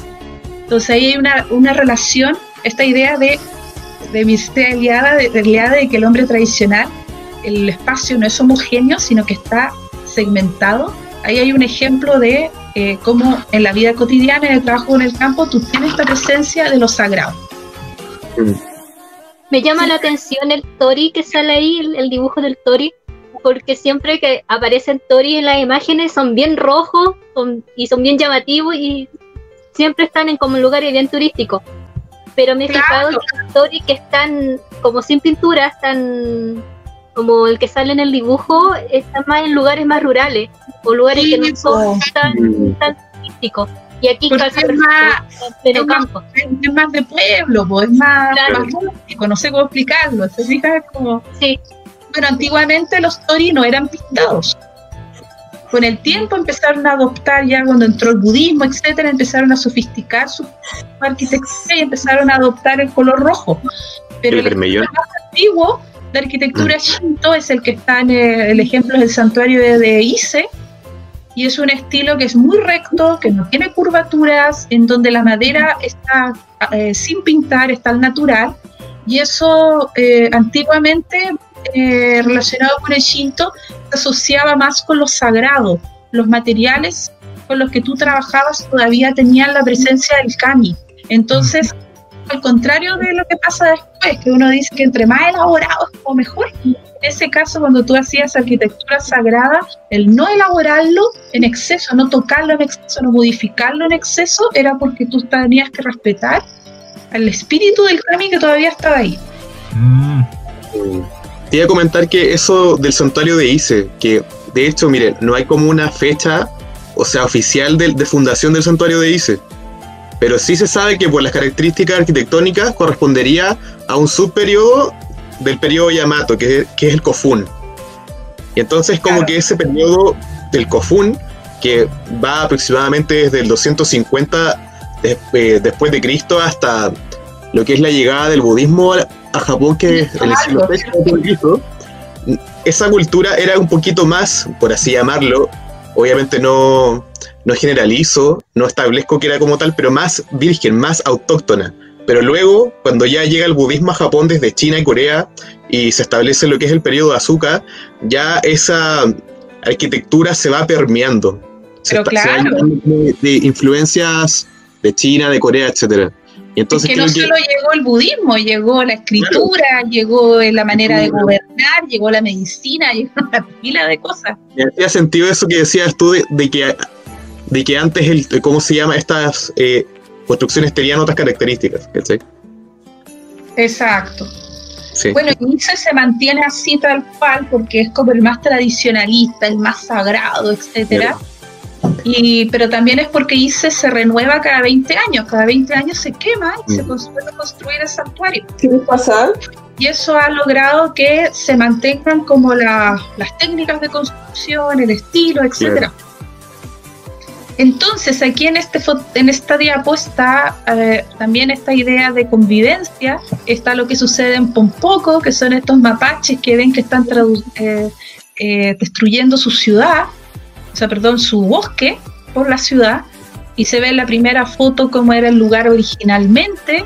Después ellos, donde tenían estos poderes mágicos, regalan a las personas que viven ahí en la segunda en la segunda foto, una imagen de cómo era este lugar antes, que era bonito, que era verde, que era diverso, etcétera. Pero es una ilusión creada por los mapaches, porque después en la tercera foto lo que ellos están viendo es típicas construcciones nuevas que tiene el edificio y al lado tiene un cerro pelado, porque la, cuando hay mm. mucha construcción la naturaleza alrededor se resiente. Mm. Entonces el paisaje verdadero que tenía esta gente es este cerro pelado.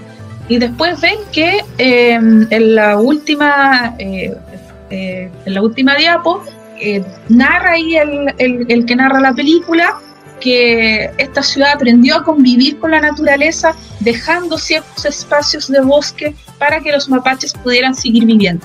Mm. Dice que los mapaches ya no vivían como antes, que igual la vida era difícil, que de repente tenían que, tienen que seguir yendo a la, a la zona de los humanos en búsqueda de comida, pero que de alguna manera logran sobrevivir. Entonces ahí está el mensaje, el tema de la convivencia. Bueno, hoy en día el Shinto, a propósito de, estas relaciones con Shinto, el Shinto cumple varias funciones, sigue siendo una religión importante, aunque muchas personas en Japón ven de una manera más distante quizás, hacen algunos rezos, como están asociados quizás al tema de las supersticiones, entonces hacen algunos rezos alguna vez al año, algunas ceremonias, pero muchos más allá de eso no, no, no se relacionan eh, eh, religiosamente, digamos pero cumple otras funciones, patrimonial, eh, ecológica, turística, identitario.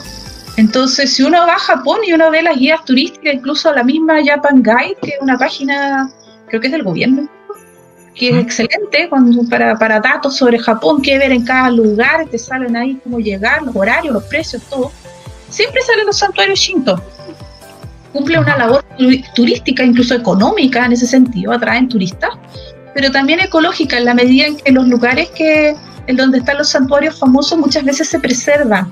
Entonces alguien preguntaba por ahí el tema de que los santuarios están, eh, eh ¿cómo se dice?, em, rodeados de naturaleza. Mm. Tiene que ver con esta idea de que es un espacio sagrado y para el japonés tradicional lo natural, lo, que antecede al hombre era lo sagrado.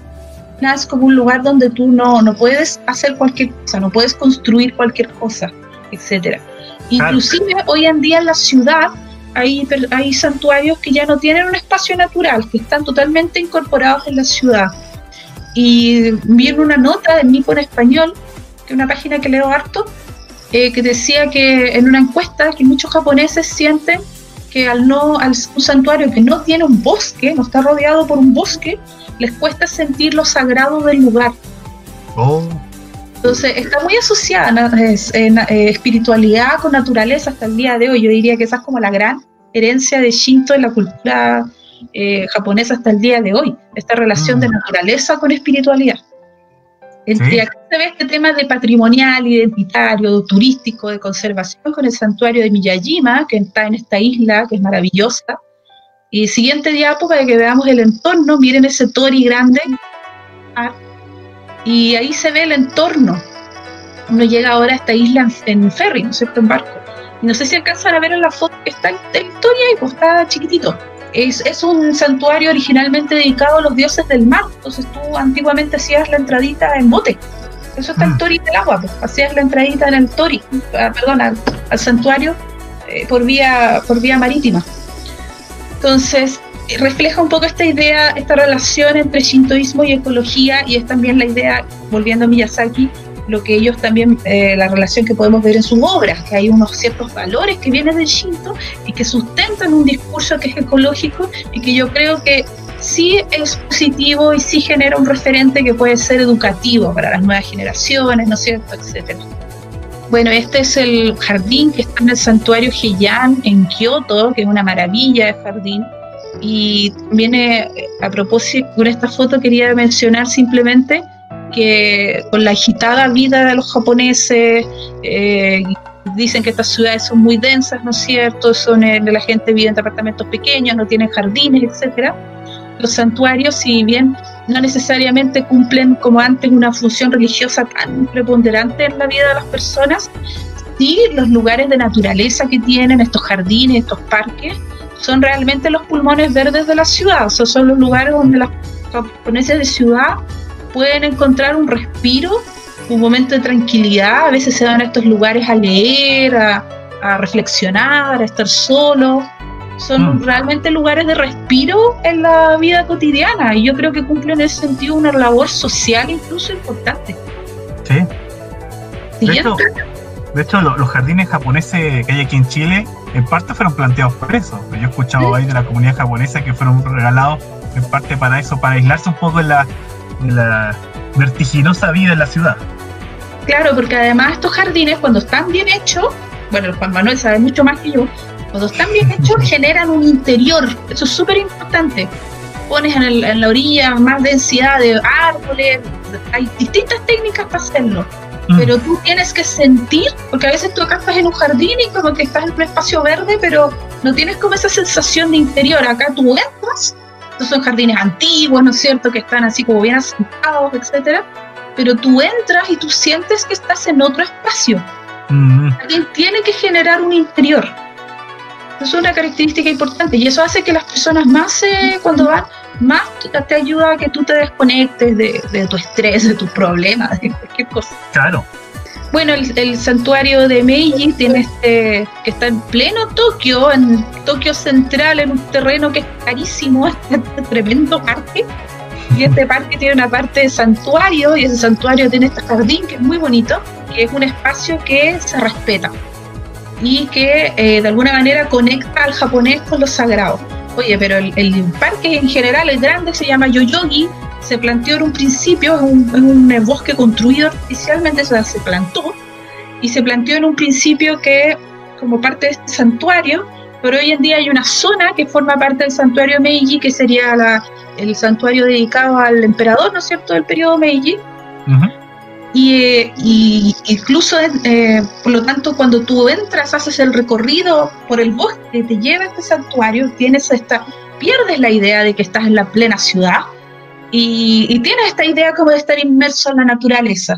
Y ese bosque como más sagrada, digamos, no la parte de parque, la parte más que forma parte del santuario, incluso es un bosque al que tú no puedes ingresar caminando, o sea, funciona como un, como un entorno, pero no puedes ingresar. Entonces ahí está de nuevo esta idea de lo sagrado. Lo más divertido es que el parque Yoyogi tú llegáis desde la estación Harajuku, o sea, yo cuando llevé a unas amigas, fuimos a conocer el santuario, nos sacamos bonito, los árboles preciosos, el jardín y todo, y después te devuelves a la estación, te vas al otro lado, hay Harayuku, Takeshita Dori, las lolitas, es como, ¿qué pasó aquí? Es como, de verdad, es como otro planeta. Muy impresionante. Habéis logrado esto de la integridad del parque. Sí, sí.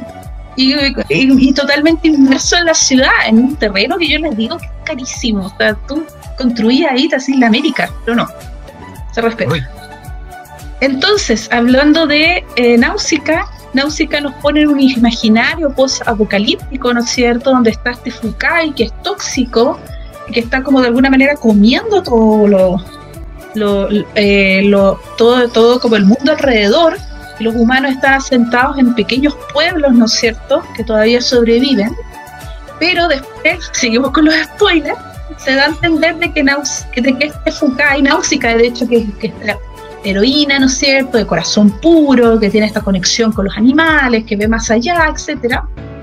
Ella logra entender que finalmente este Fukai es, un eh, mecanismo de purificación, de nuevo está el tema de la purificación, de ah. purificación de, de, la tierra, de la contaminación que generaron los mismos humanos.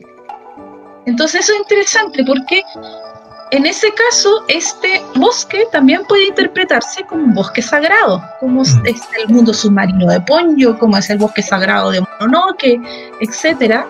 Pero este, de este caso, no solamente el ser humano tiene que andar con cuidado, sino que además es tóxico. Entonces, el mensaje que está ahí que es que el, el bosque sagrado y no necesario a lo que vos, perdón, no necesariamente porque sea tóxico para los humanos, es que eso no está cumpliendo una labor en la naturaleza. Entonces, la naturaleza es mucho más amplia que la mera existencia humana. Y en ese sentido, este bosque, aunque sea tóxico y lleno de criaturas, etcétera, monstruosas, estos insectos gigantes, puede también ser un bosque sagrado. Y estos hongos, que son estos grandes, eh, no sé qué son, son como unos bichos, ¿no es cierto? Estos grandes bichos que son los que cuidan este bosque, pueden ser considerados también como unos kami. Entonces, es bien interesante la, la vuelta de tuerca que le da esta película al tema. Siguiente. Siguiente, puedo mostrar las dos imágenes. Aquí es bien interesante, les puse las mismas películas arriba y abajo, mundo sagrado y el mundo este cotidiano de los humanos. Y es muy bonito como visualmente cómo se da esta, esta, esta, como digamos, esta especie de yin yang, ¿no es cierto? La dualidad. Esta dualidad, gracias. De que el espacio este sagrado, ancestral, eh, el cual el humano puede ingresar, pero con mucho cuidado, con ciertas reglas, se presenta como un lugar misterioso y remite a la oscuridad. Y el mundo de los humanos, esta naturaleza amable, donde el ser humano interactúa con la naturaleza y colabora, es el lugar de la luz. Mm. Sin embargo, eh, no hay luz sin oscuridad y estos, estos lugares como aptos para los humanos no pueden sobrevivir o, sea, tienen un origen en estos lugares sagrados. Entonces eso también en el yin yang, en el taoísmo, lo oscuro, la parte como el típico simbolito, no sé si ustedes han visto, de los dos colores y los dos puntitos, lo oscuro se asocia a lo femenino, pero también se asocia al origen. ¿Y por qué lo oscuro es lo femenino? Porque es una energía yin que no es que no sea energético o, pasivo, sino que es una energía que es contenida, que es hacia el interior. En cambio, yang se asocia con lo masculino y es una energía que es eh, expansiva, que es a lo, a lo exterior. La energía yin es una energía que es suave, pero que es continua. Entonces, se dice, por ejemplo, que la tierra es yin y que puede contener la vida. Entonces, se dice que, por ejemplo, que la tierra es como el útero de las mujeres, como el útero materno.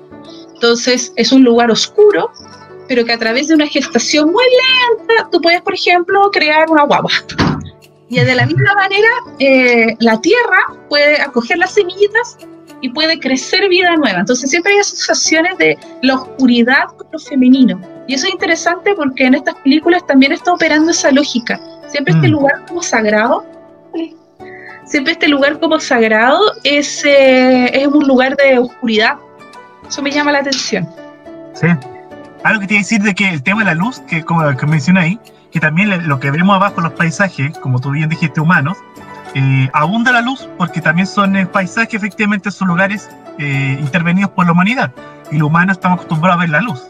Entonces aquí tenemos acceso a luz, en cambio arriba tenemos una luz más opaca, menos luz, porque está más equilibrado en el fondo, porque no hay un lugar no intervenido más sagrado. Yo siento que tiene que ver como con una ida al origen. Sí, también. Y como de lo invisible, lo que no se ve. Lo yin tiene una energía que es como muy potente, pero que es invisible. Claro. Yang es más luminoso y es como, como una energía como más visible, más de las acciones. Exacto, a eso iba, porque justamente. Esto es una bola, esto es una bola que me pegué yo por si acá, esto no está en ninguna parte, no lo saqué en ninguna parte, puede estar equivocado, pero por ejemplo, me llamó la atención porque ya funciona desde el punto de vista visual, de que el autor decide que estos lugares mágicos, sagrados, son lugares oscuros, y eso me llamó la atención. Sí, Por ejemplo, dentro de la estética como occidental, el occidente siempre se trata de captar la belleza dentro de la luz. O sea, capturamos, claro, pero el japonés trata de capturar la belleza, pero un equilibrio, un equilibrio entre luz y oscuridad. bueno, ahí está esa maravillosa obra de Tanizaki, que es el elogio a la sombra, que lo explica muy bien, que lo escribe en el periodo Meiji, en una época que estaba surgiendo la energía eléctrica entonces las casas estaban empezando a iluminarse con bombillas, ¿te fijas? Y él empieza a hacer una, y empieza la noche a convertirse en día, las calles iluminadas de noche. Y él hace como, como mucho como de estética tradicional que puede traducirse a través de la lectura de ese libro. Él dice que dentro de la estética tradicional, la sombra es muy importante. Las sombras suaves, uno asocia un ambiente eh, en, en, nuestras casas, cuando hay una luz suave con velas, por ejemplo, uno la asocia en su imaginario quizás una escena romántica. En cambio, los japoneses tradicionales veían como cierta belleza en, esta, en estos ambientes suaves. Mm. De luz suave, perdón. Entonces, eso es, muy interesante ese texto. Sigamos, Paulo, creo que estoy terminando por fin. ah, y esto es eh, a propósito de los temas medioambientales. Eh, vemos aquí dos imágenes muy bonitas de Totoro eh, que está ahí con, eh, con la típica escena del paradero, pero están ahí como con unos trajes radioactivos, ¿no es cierto? Ah, y vemos eh, en el de la derecha, creo que, este letrero, dice No Nukes, que es el movimiento antinuclear en Japón, donde salen como estos, como el conejito de polvo y Totoro, pero están con la forma como de la, de la, de la explosión atómica. Entonces es bien interesante porque... El hongo atómico. Claro, estas películas están eh, en el fondo forman ya parte de un imaginario asociado con lo ecológico. Y yo considero que no es banal que se elijan para este tipo de manifestación, porque ahí aquí hay ya un mm. interés social, es decir, son imágenes que tienen un cierto sentido y que están siendo traducidas y puestas en otro contexto y están cumpliendo otras funciones sociales, de protesta, etcétera. Entonces eso es importante. Eh, después de, de Fukushima, hay un movimiento muy importante antinuclear en Japón, han habido protestas, manifestaciones masivas, etc. Em, antes eh, el movimiento antinuclear existía en Japón, pero estaba más asociado con eh, personas que se oponían a las armas nucleares.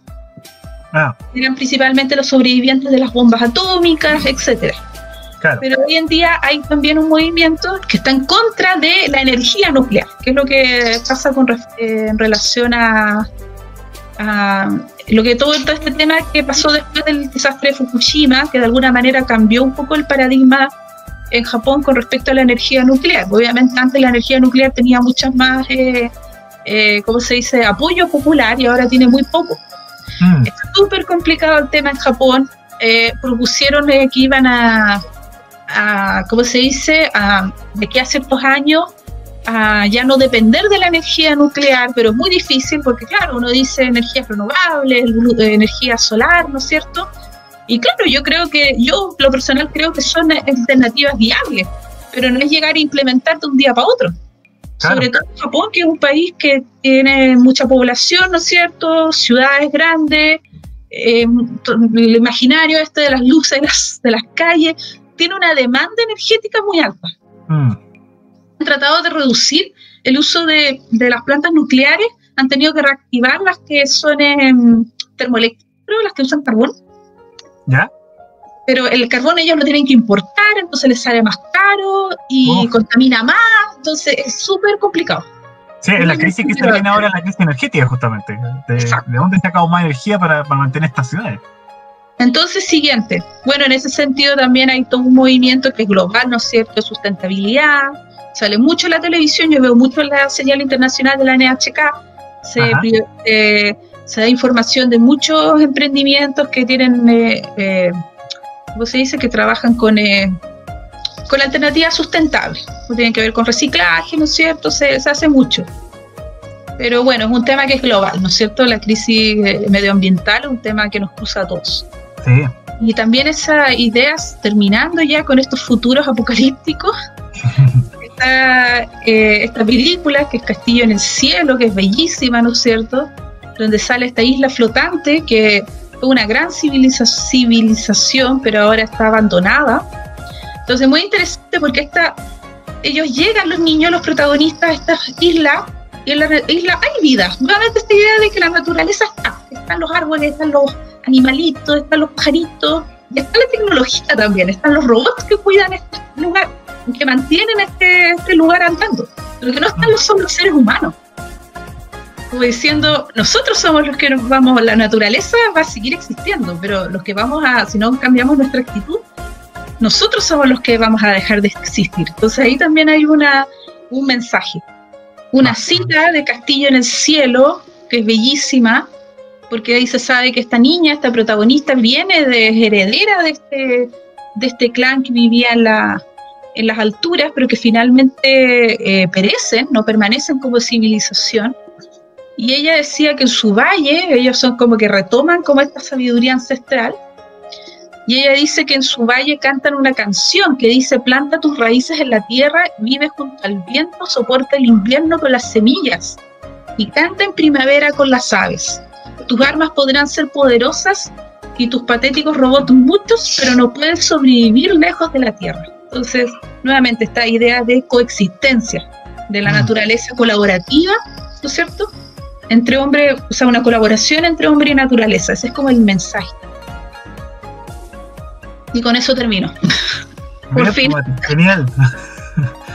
Muchas gracias, Mati, por la maravillosa presentación. Necesario, interesantísimo va a ser nombre del Japón. Aquí, cuando hablamos siempre de arte y estas películas, cultura pop, siempre es una mirada holística que es la que le damos aquí en Japonista entonces aquí acá hablamos de, arte, hablamos de medio ambiente, de chinto, de budismo, espiritualidad, costumbre. Eh, y genial, como siempre yo digo que para analizar estos temas de Asia, especialmente Japón, uno puede hacer las conexiones interdisciplinarias eh, y aprender mucho de esto. Y un tema muy vigente, por supuesto, el tema medioambiental con el que terminaste tú con esta última diapositiva. Así que yo, satisfecho, contento, aprendí más me, me llevo harto spoiler también cuando veo algunas películas que no he visto, pero bueno, trataré ¿No has visto todas las películas, Paulo? Me parece no, el No he visto todo Ghibli. Reconozco que no he visto todo Ghibli. He visto harto, eh, pero no todo. Ahora están todas en Netflix, además. ¿Ah, sí? Sí, son todas. Es que tampoco tengo Netflix, qué vergüenza. Ah, estamos mal. Yo, soy, yo era, era consumidor mucho de estas páginas que no nombraremos, pero que todos saben, de estas páginas que han sido perseguidas estos últimos años, donde uno tenía su, sus animes favoritos ahí. Así que no, pero son, eh, bueno, yo no hice referencia a todas las películas. Hay películas que se escapan de estos temas, que tienen más que ver con estos referentes europeos. Exacto. Estos mundos mágicos y estas como, como, como, narraciones que tienen que ver como con la idea del héroe, ¿no es cierto? Eh, pero claro, no las mencioné todas, mencioné las que tenían como que ver con esta temática más como ecológica y, y, tradicional, de naturaleza. Yo, me acordé harto de, de una de mis series favoritas de infancia que tengo aquí, me la compré en DVD, es, como te dije al principio, Conan, el niño futuro. Me encanta ese, esa serie. También es post-apocalíptica, algo distópica, y que te muestra este niño, claro, cómo se enfrenta a la ciudad de industria, que es una de estas pocas ciudades industriales que quedan post-apocalípticas y tiene que ir a rescatar, ahí tiene a su amiga, que es eh, la, la, hija de uno de estos jefes que está muy aliado con esta ciudad, y te muestra el tema de los tsunamis, de que la ciudad se está hundiendo, que los continentes también se hundieron a causa de la guerra. Hasta el día de hoy me Yo vi algo de eso hace tiempo, pero tendría que volver a verla es maravillosa y, tiene un mensaje muy contemporáneo de lo que pasa hasta el día de hoy. Muy contemporáneo. Así que ahí recomendable, eh, recomiendo yo. Esa sería, ah, hablando de recomendaciones.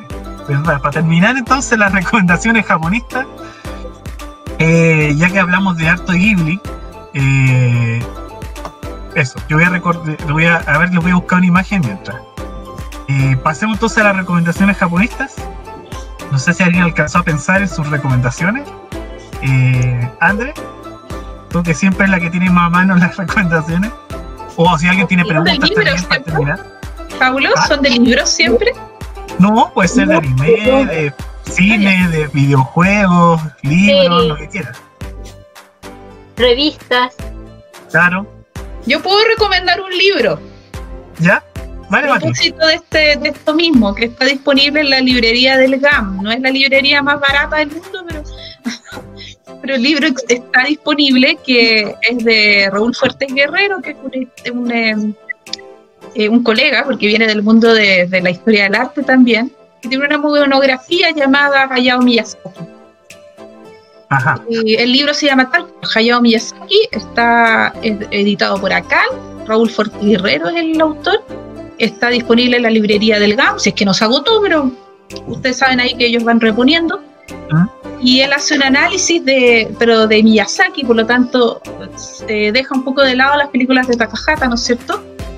Y es muy interesante, yo creo que es uno de los mejores trabajos que he leído que, eh, que, hace un análisis sobre, sobre el autor. Perfecto.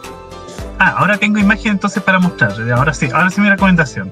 Mira, aquí les voy a mostrar, para los que no conocen, esta serie que es. Y la última vez que yo la vi en televisión aquí en Chile fue Piperipado en los 90, medio de los 90. Y el nombre original en japonés de esta serie es eh, Mira, ah. Mira Conan. Esta es del año 78, transmitida originalmente por NHK. Me encanta esta obra, me encanta esta animación y después cuando descubrí que era de, de, de Ghibli, más me gustó. Eh, hay otra imagen ahí que les voy a compartir. Eh, déjenme aquí compartirles esta otra imagen. ¿Por qué, me encantó esta imagen? Por, primero, por el impacto este de, la, de esta mezcla que muestran acá. Tenemos una humanidad rústica, que se nos muestra que una humanidad que está después de un conflicto de un mundo hipertecnologizado, pero que los paisajes vemos, por ejemplo, este, este tipo de armamentos, naves, que se usaban para esta guerra. Y están ahí como un vestigio de un conflicto pasado que hubo ya hace un buen tiempo y la naturaleza como de a poco está empezando a absorber esto, a desintegrar este armamento que fue usado por la humanidad misma. Sí, me encanta, me encanta esto. Mira Conan, mira Shonen Conan, del 78. Para el que quiera ver un anime de Ghibli, de los buenos, ahí lo tiene. Esa sería mi, mi recomendación. Doy el pase para otro jamonista. Mi recomendación, eh, hablando de Ghibli también, yo creo que Recuerdos del Ayer es una película que no se toma mucho en cuenta dentro de, lo, de la gente que ve como, como por ejemplo, todos siempre se van en, lo que ven como Chihiro o quizá el Castillo Vagabundo, pero eh, Recuerdos del Ayer es una película que me encantó. He sacado muchas referencias eh, a mi por ejemplo, con, con, esta película y esta conexión con la naturaleza y desconectarte a, pesar de todo de tu día a día y cambiarlo por quizá un, No, porque eran vacaciones y se va a trabajar respectivamente, pero esta conexión con su pasado, con su infancia y con la naturaleza es genial, me encanta. No, es una película maravillosa. O sea, yo hablé ahí de una escena, un par de escenas, pero está todo este recuerdo que tiene ella de esa época en que tiene 10 años, está ambientada como en los 60, porque la película ya tiene como 28 y está ambientada en los 80, entonces cuando es chiquitita, como fines de los 60, una cosa así, 70 por ahí. No, es una película preciosa. Sí, sí. Por ejemplo, la experiencia de la piña me encanta. Sí, buenísimo. Realmente buenísimo, sí. A mí me gusta la relación familiar que está aquí. O sea, me gusta cómo se muestra la relación con el padre. Ese, el lado distante versus la mamá, que siempre estaba como más preocupada de la hija. Y es interesante ver ese factor de la sociedad. Muestra como una labor que, que, se diferencia bastante dentro de la sociedad japonesa. Especialmente en mm. esa fecha de, de Japón, posguerra. Ah, y una cosa bien interesante mm. es como muestran a las muñecas Kokeshi. Hay un estante, ah. hay una, hay una hay una vitrina atrás, sale una imagen y es bien, es bien especial porque las muñecas Kokechi en general no están en vitrina, o sea, no están así bien guardadas detrás de un vidrio, no, la muñeca Kokechi es como la muñeca que está ahí, además que de madera, entonces, ¿para qué protegerla tanto? Mm. Pero en esto sale como en especial interés en proteger, hay en, general hay hartas muñecas Kokechi en esa escena, y varios otros juguetes eh, autóctonos del Japón del norte, de Tohoku.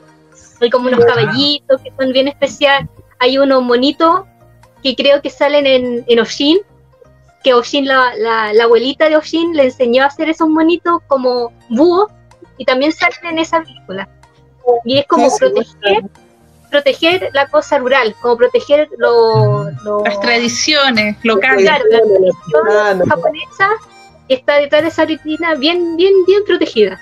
Es como hay bien hay mensajes bien bonitos en esa película y me encanta. Además que sale Yamagata, sale Tohoku, para mí, uh, lo máximo. Esa es visual. Un deleite visual. Sí. José. Mira, yo voy a sincerarme. Yo no he visto más de cuatro películas de Estudio Ghibli. ¿Ya? De hecho, ahora que, que, están en Netflix, yo ahora estoy viendo más. Me, que me las quiero ver todas. O sea, pero hay una que me gustó mucho, que me llama, que me llamó mucho la atención y pude ver en ella aspectos muy, muy particulares, que es la colina de, de las amapolas. Maravillosa. Maravillosa, me fascinó de verdad. Desde ámbitos como la familia, lo que es el Japón, eh, la historia contemporánea de Japón del siglo XX, em, la juventud, la adolescencia, em, barrios tradicionales de Tokio, o sea, sobre todo este tema de los mercados que parece que el tiempo no pasara por esos lugares, y bueno, y una, una temática, una trama muy, muy buena, de verdad. Así que yo la, recomiendo mucho. Y también mucha iconografía también de lo que es el Japón, la, cultura material del Japón tradicional. Y eso a mí mm. me llamó bastante la atención. La, la, colina de, las amapolas. No. Ajá. Eh, me fascinó la película, de verdad. Bueno, esta era la, recomendación de José de la colina de las amapolas de eh, nuestro japonista que recién está conociendo el mundo Ghibli, por supuesto. Tienes un universo por descubrir.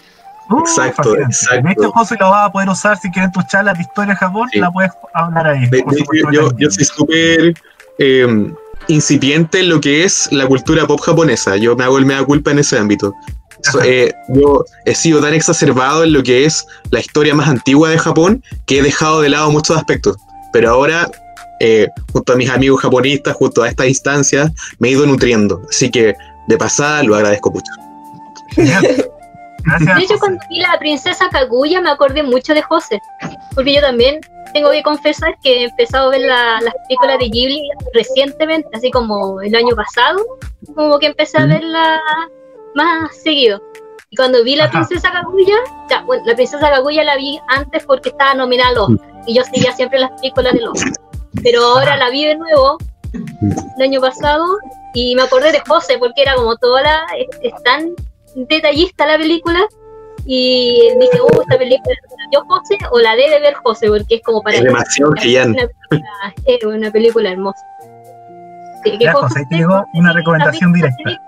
Pero esa es una recomendación para ti. Se saca pero el cuento que el cuento como el, relato abuelo de toda la tradición japonesa después de lo que así que José la voy a ver este fin de semana. Escenas buenas eso sí.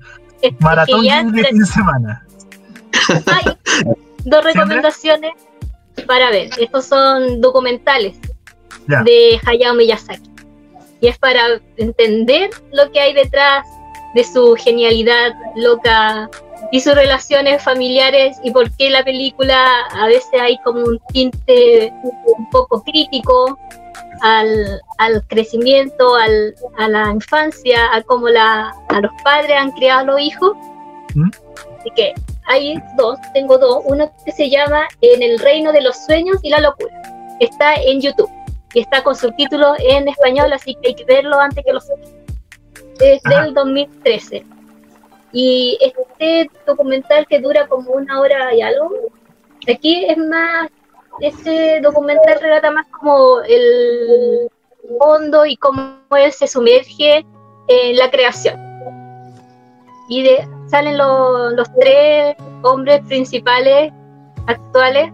Bueno, estaba Isao, creo que está Isao ahí, que ya falleció, pero también sale un poco en el, en el documental. Muy, muy, muy recomendable. Y el otro documental es, está disponible en la página de la NHK, se llama 10 años con Hayao Miyazaki. Buenísimo ese, sí. Ese son cuatro capítulos, son como de 45 minutos, y ahí en uno de esos capítulos se, se trata la relación que tiene Hayao con su hijo, eh, ¿cómo se llama el hijo ahora? Goro.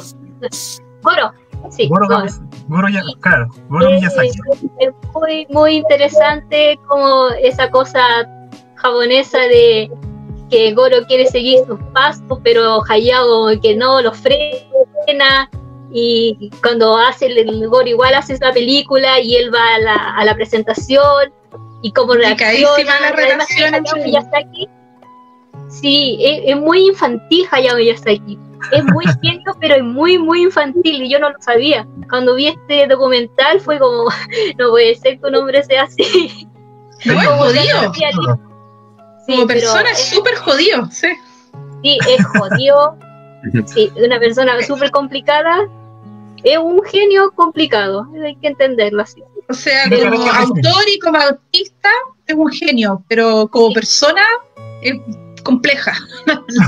además todo como la infancia fue jodida de él, lo que pasó con la mamá, entonces como que hay todo un tema de infancia ahí y que se sale en las películas. A veces uno pone mucha atención, se ven en las películas esos destellos de, de su vida de infancia juvenil. Así que esas dos recomendaciones documentales disponibles, están gratuitos, están con subtítulos en español para que lo vean. ¿De la NHK también? ¿De la, de la NHK? Sí, ese también está con subtítulos en español, porque yo he visto la, la, NHK que los pone en inglés. No, yo los vi con en español, están hasta en chino. Ah, claro, ellos tienen, ellos tienen como algunos videos que tienen como varios, varios como varias opciones de idioma. No, estos mm. están en español, los cuatro los cuatro capítulos. Claro, y ahí está los idiomas. Está en inglés, chino simplificado, tradicional, francés, portugués, español, tailandés, turco y vietnamita. Esta página es excelente si ustedes quieren saber más sobre cultura japonesa, tradicional o contemporánea. Yo rescato un programa que tienen que es sobre cultura de Kioto, pero ahí los videos en general están solo con subtítulos en inglés, por si acaso. Si a alguien le interesa y más o menos se maneja con inglés, es una muy buena opción, se, llama el programa Core Kyoto. Ya. Y, son más de 70 capítulos. Uh, está en esa misma página, ¿no? No, ¿dónde está? En esa misma, sí. Ya. buen dato. Otra recomendación ahí. Ahí tenía una buena recomendación, pues Mati, ¿ves? Otra más. Es cultura tradicional de Kioto, entonces habla, por ejemplo, de comidas, habla de artesanías, ¿qué más? Eh, festivales, y son programas interesantes y son bien puntuales. Por ejemplo, hay uno que se llama, yo me los vi casi todos creo, hay uno que se llama No, o de teatro No, pero no popular.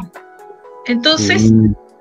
eh, ¿de qué manera la gente común puede disfrutar del teatro no? Entonces mostraban, son cosas bien quizás más puntuales, que la mayoría de la gente no hace, pero precisamente lo muestran para que más gente tenga interés. Entonces, por mm. ejemplo, salía la gente que hace no de manera aficionada, que eso no se conoce. Pero oh. claro, lo hacen teatro no, pero de manera aficionada entre ellos. Entonces eran eh, un club de viejitos que ensayaban los diálogos, otra era una presentación de no, pero en un contexto escolar, hecho por niños, muy interesante. Sí, aquí estamos, estamos, mostrando el catálogo de lo que hay en esta página y es bien amplio. Mira, Ahí está el programa, debajo del recuadro rojo tienes el ¿Eh? programa Core Kyoto. Este, ya. Ahí está el que recomienda Matilda, 73 episodios, justamente ahí. Buen dato entonces esta página, la, la guardaré. No, no, no, tenía idea de su existencia eh, de NHK que tenía estos, estos grandes aportes. Ah, bueno, para, para leer los últimos comentarios antes de despedirnos, ahí está Juan Manuel. Muchas gracias, Mati. Gracias por revelar a Ghibli. pronto. Cariños, Juanma, te queremos. Mare Crimen también, que siempre nos acompaña, nos dice, me queda como reflexión final, como humanos hay que usar las tecnologías de manera responsable en consonancia con la naturaleza pues esta siempre sobrevivirá y nosotros puede que no. lo que excelente reflexión, excelente. Ajá, ajá. Y eso. Entonces, después de dos horas de programa, un especial, dos horas Ghibli sin querer queriendo, eh, nos despedimos entonces. Muy interesante el episodio, por supuesto. Eh, gracias, gracias por Paulo, gracias por la invitación. De nada, gracias a ti por aceptar nuevamente esta invitación. Eh, algo encima, pero bien. Sí, bien encima. no, pero la otra vez fue peor, fue en el mismo día. que yo hablo como poseída, como que no voy a parar más. No, pero está bien, está bien. justamente este programa, este podcast es para eso. Aquí no hay mucho, mucha, mucha presión de tiempo, no hay presiones externas. Así está bien. Para, para, para una instancia distendida para hablar estos temas. Así que gracias, Mati. Nuevamente, eh, si tiene algún tema que quieras comentarnos más adelante, por supuesto estás invitada a participar aquí en estos podcasts, que parece que va a tener muchos más episodios, así como vamos, va a seguir existiendo, así que hay episodios para rato. Sí, claro. Así que muchas gracias, Mati, y me gracias, Saludos, gracias a ustedes. Chao. Así que chao, nos vemos hasta el próximo viernes. Chao.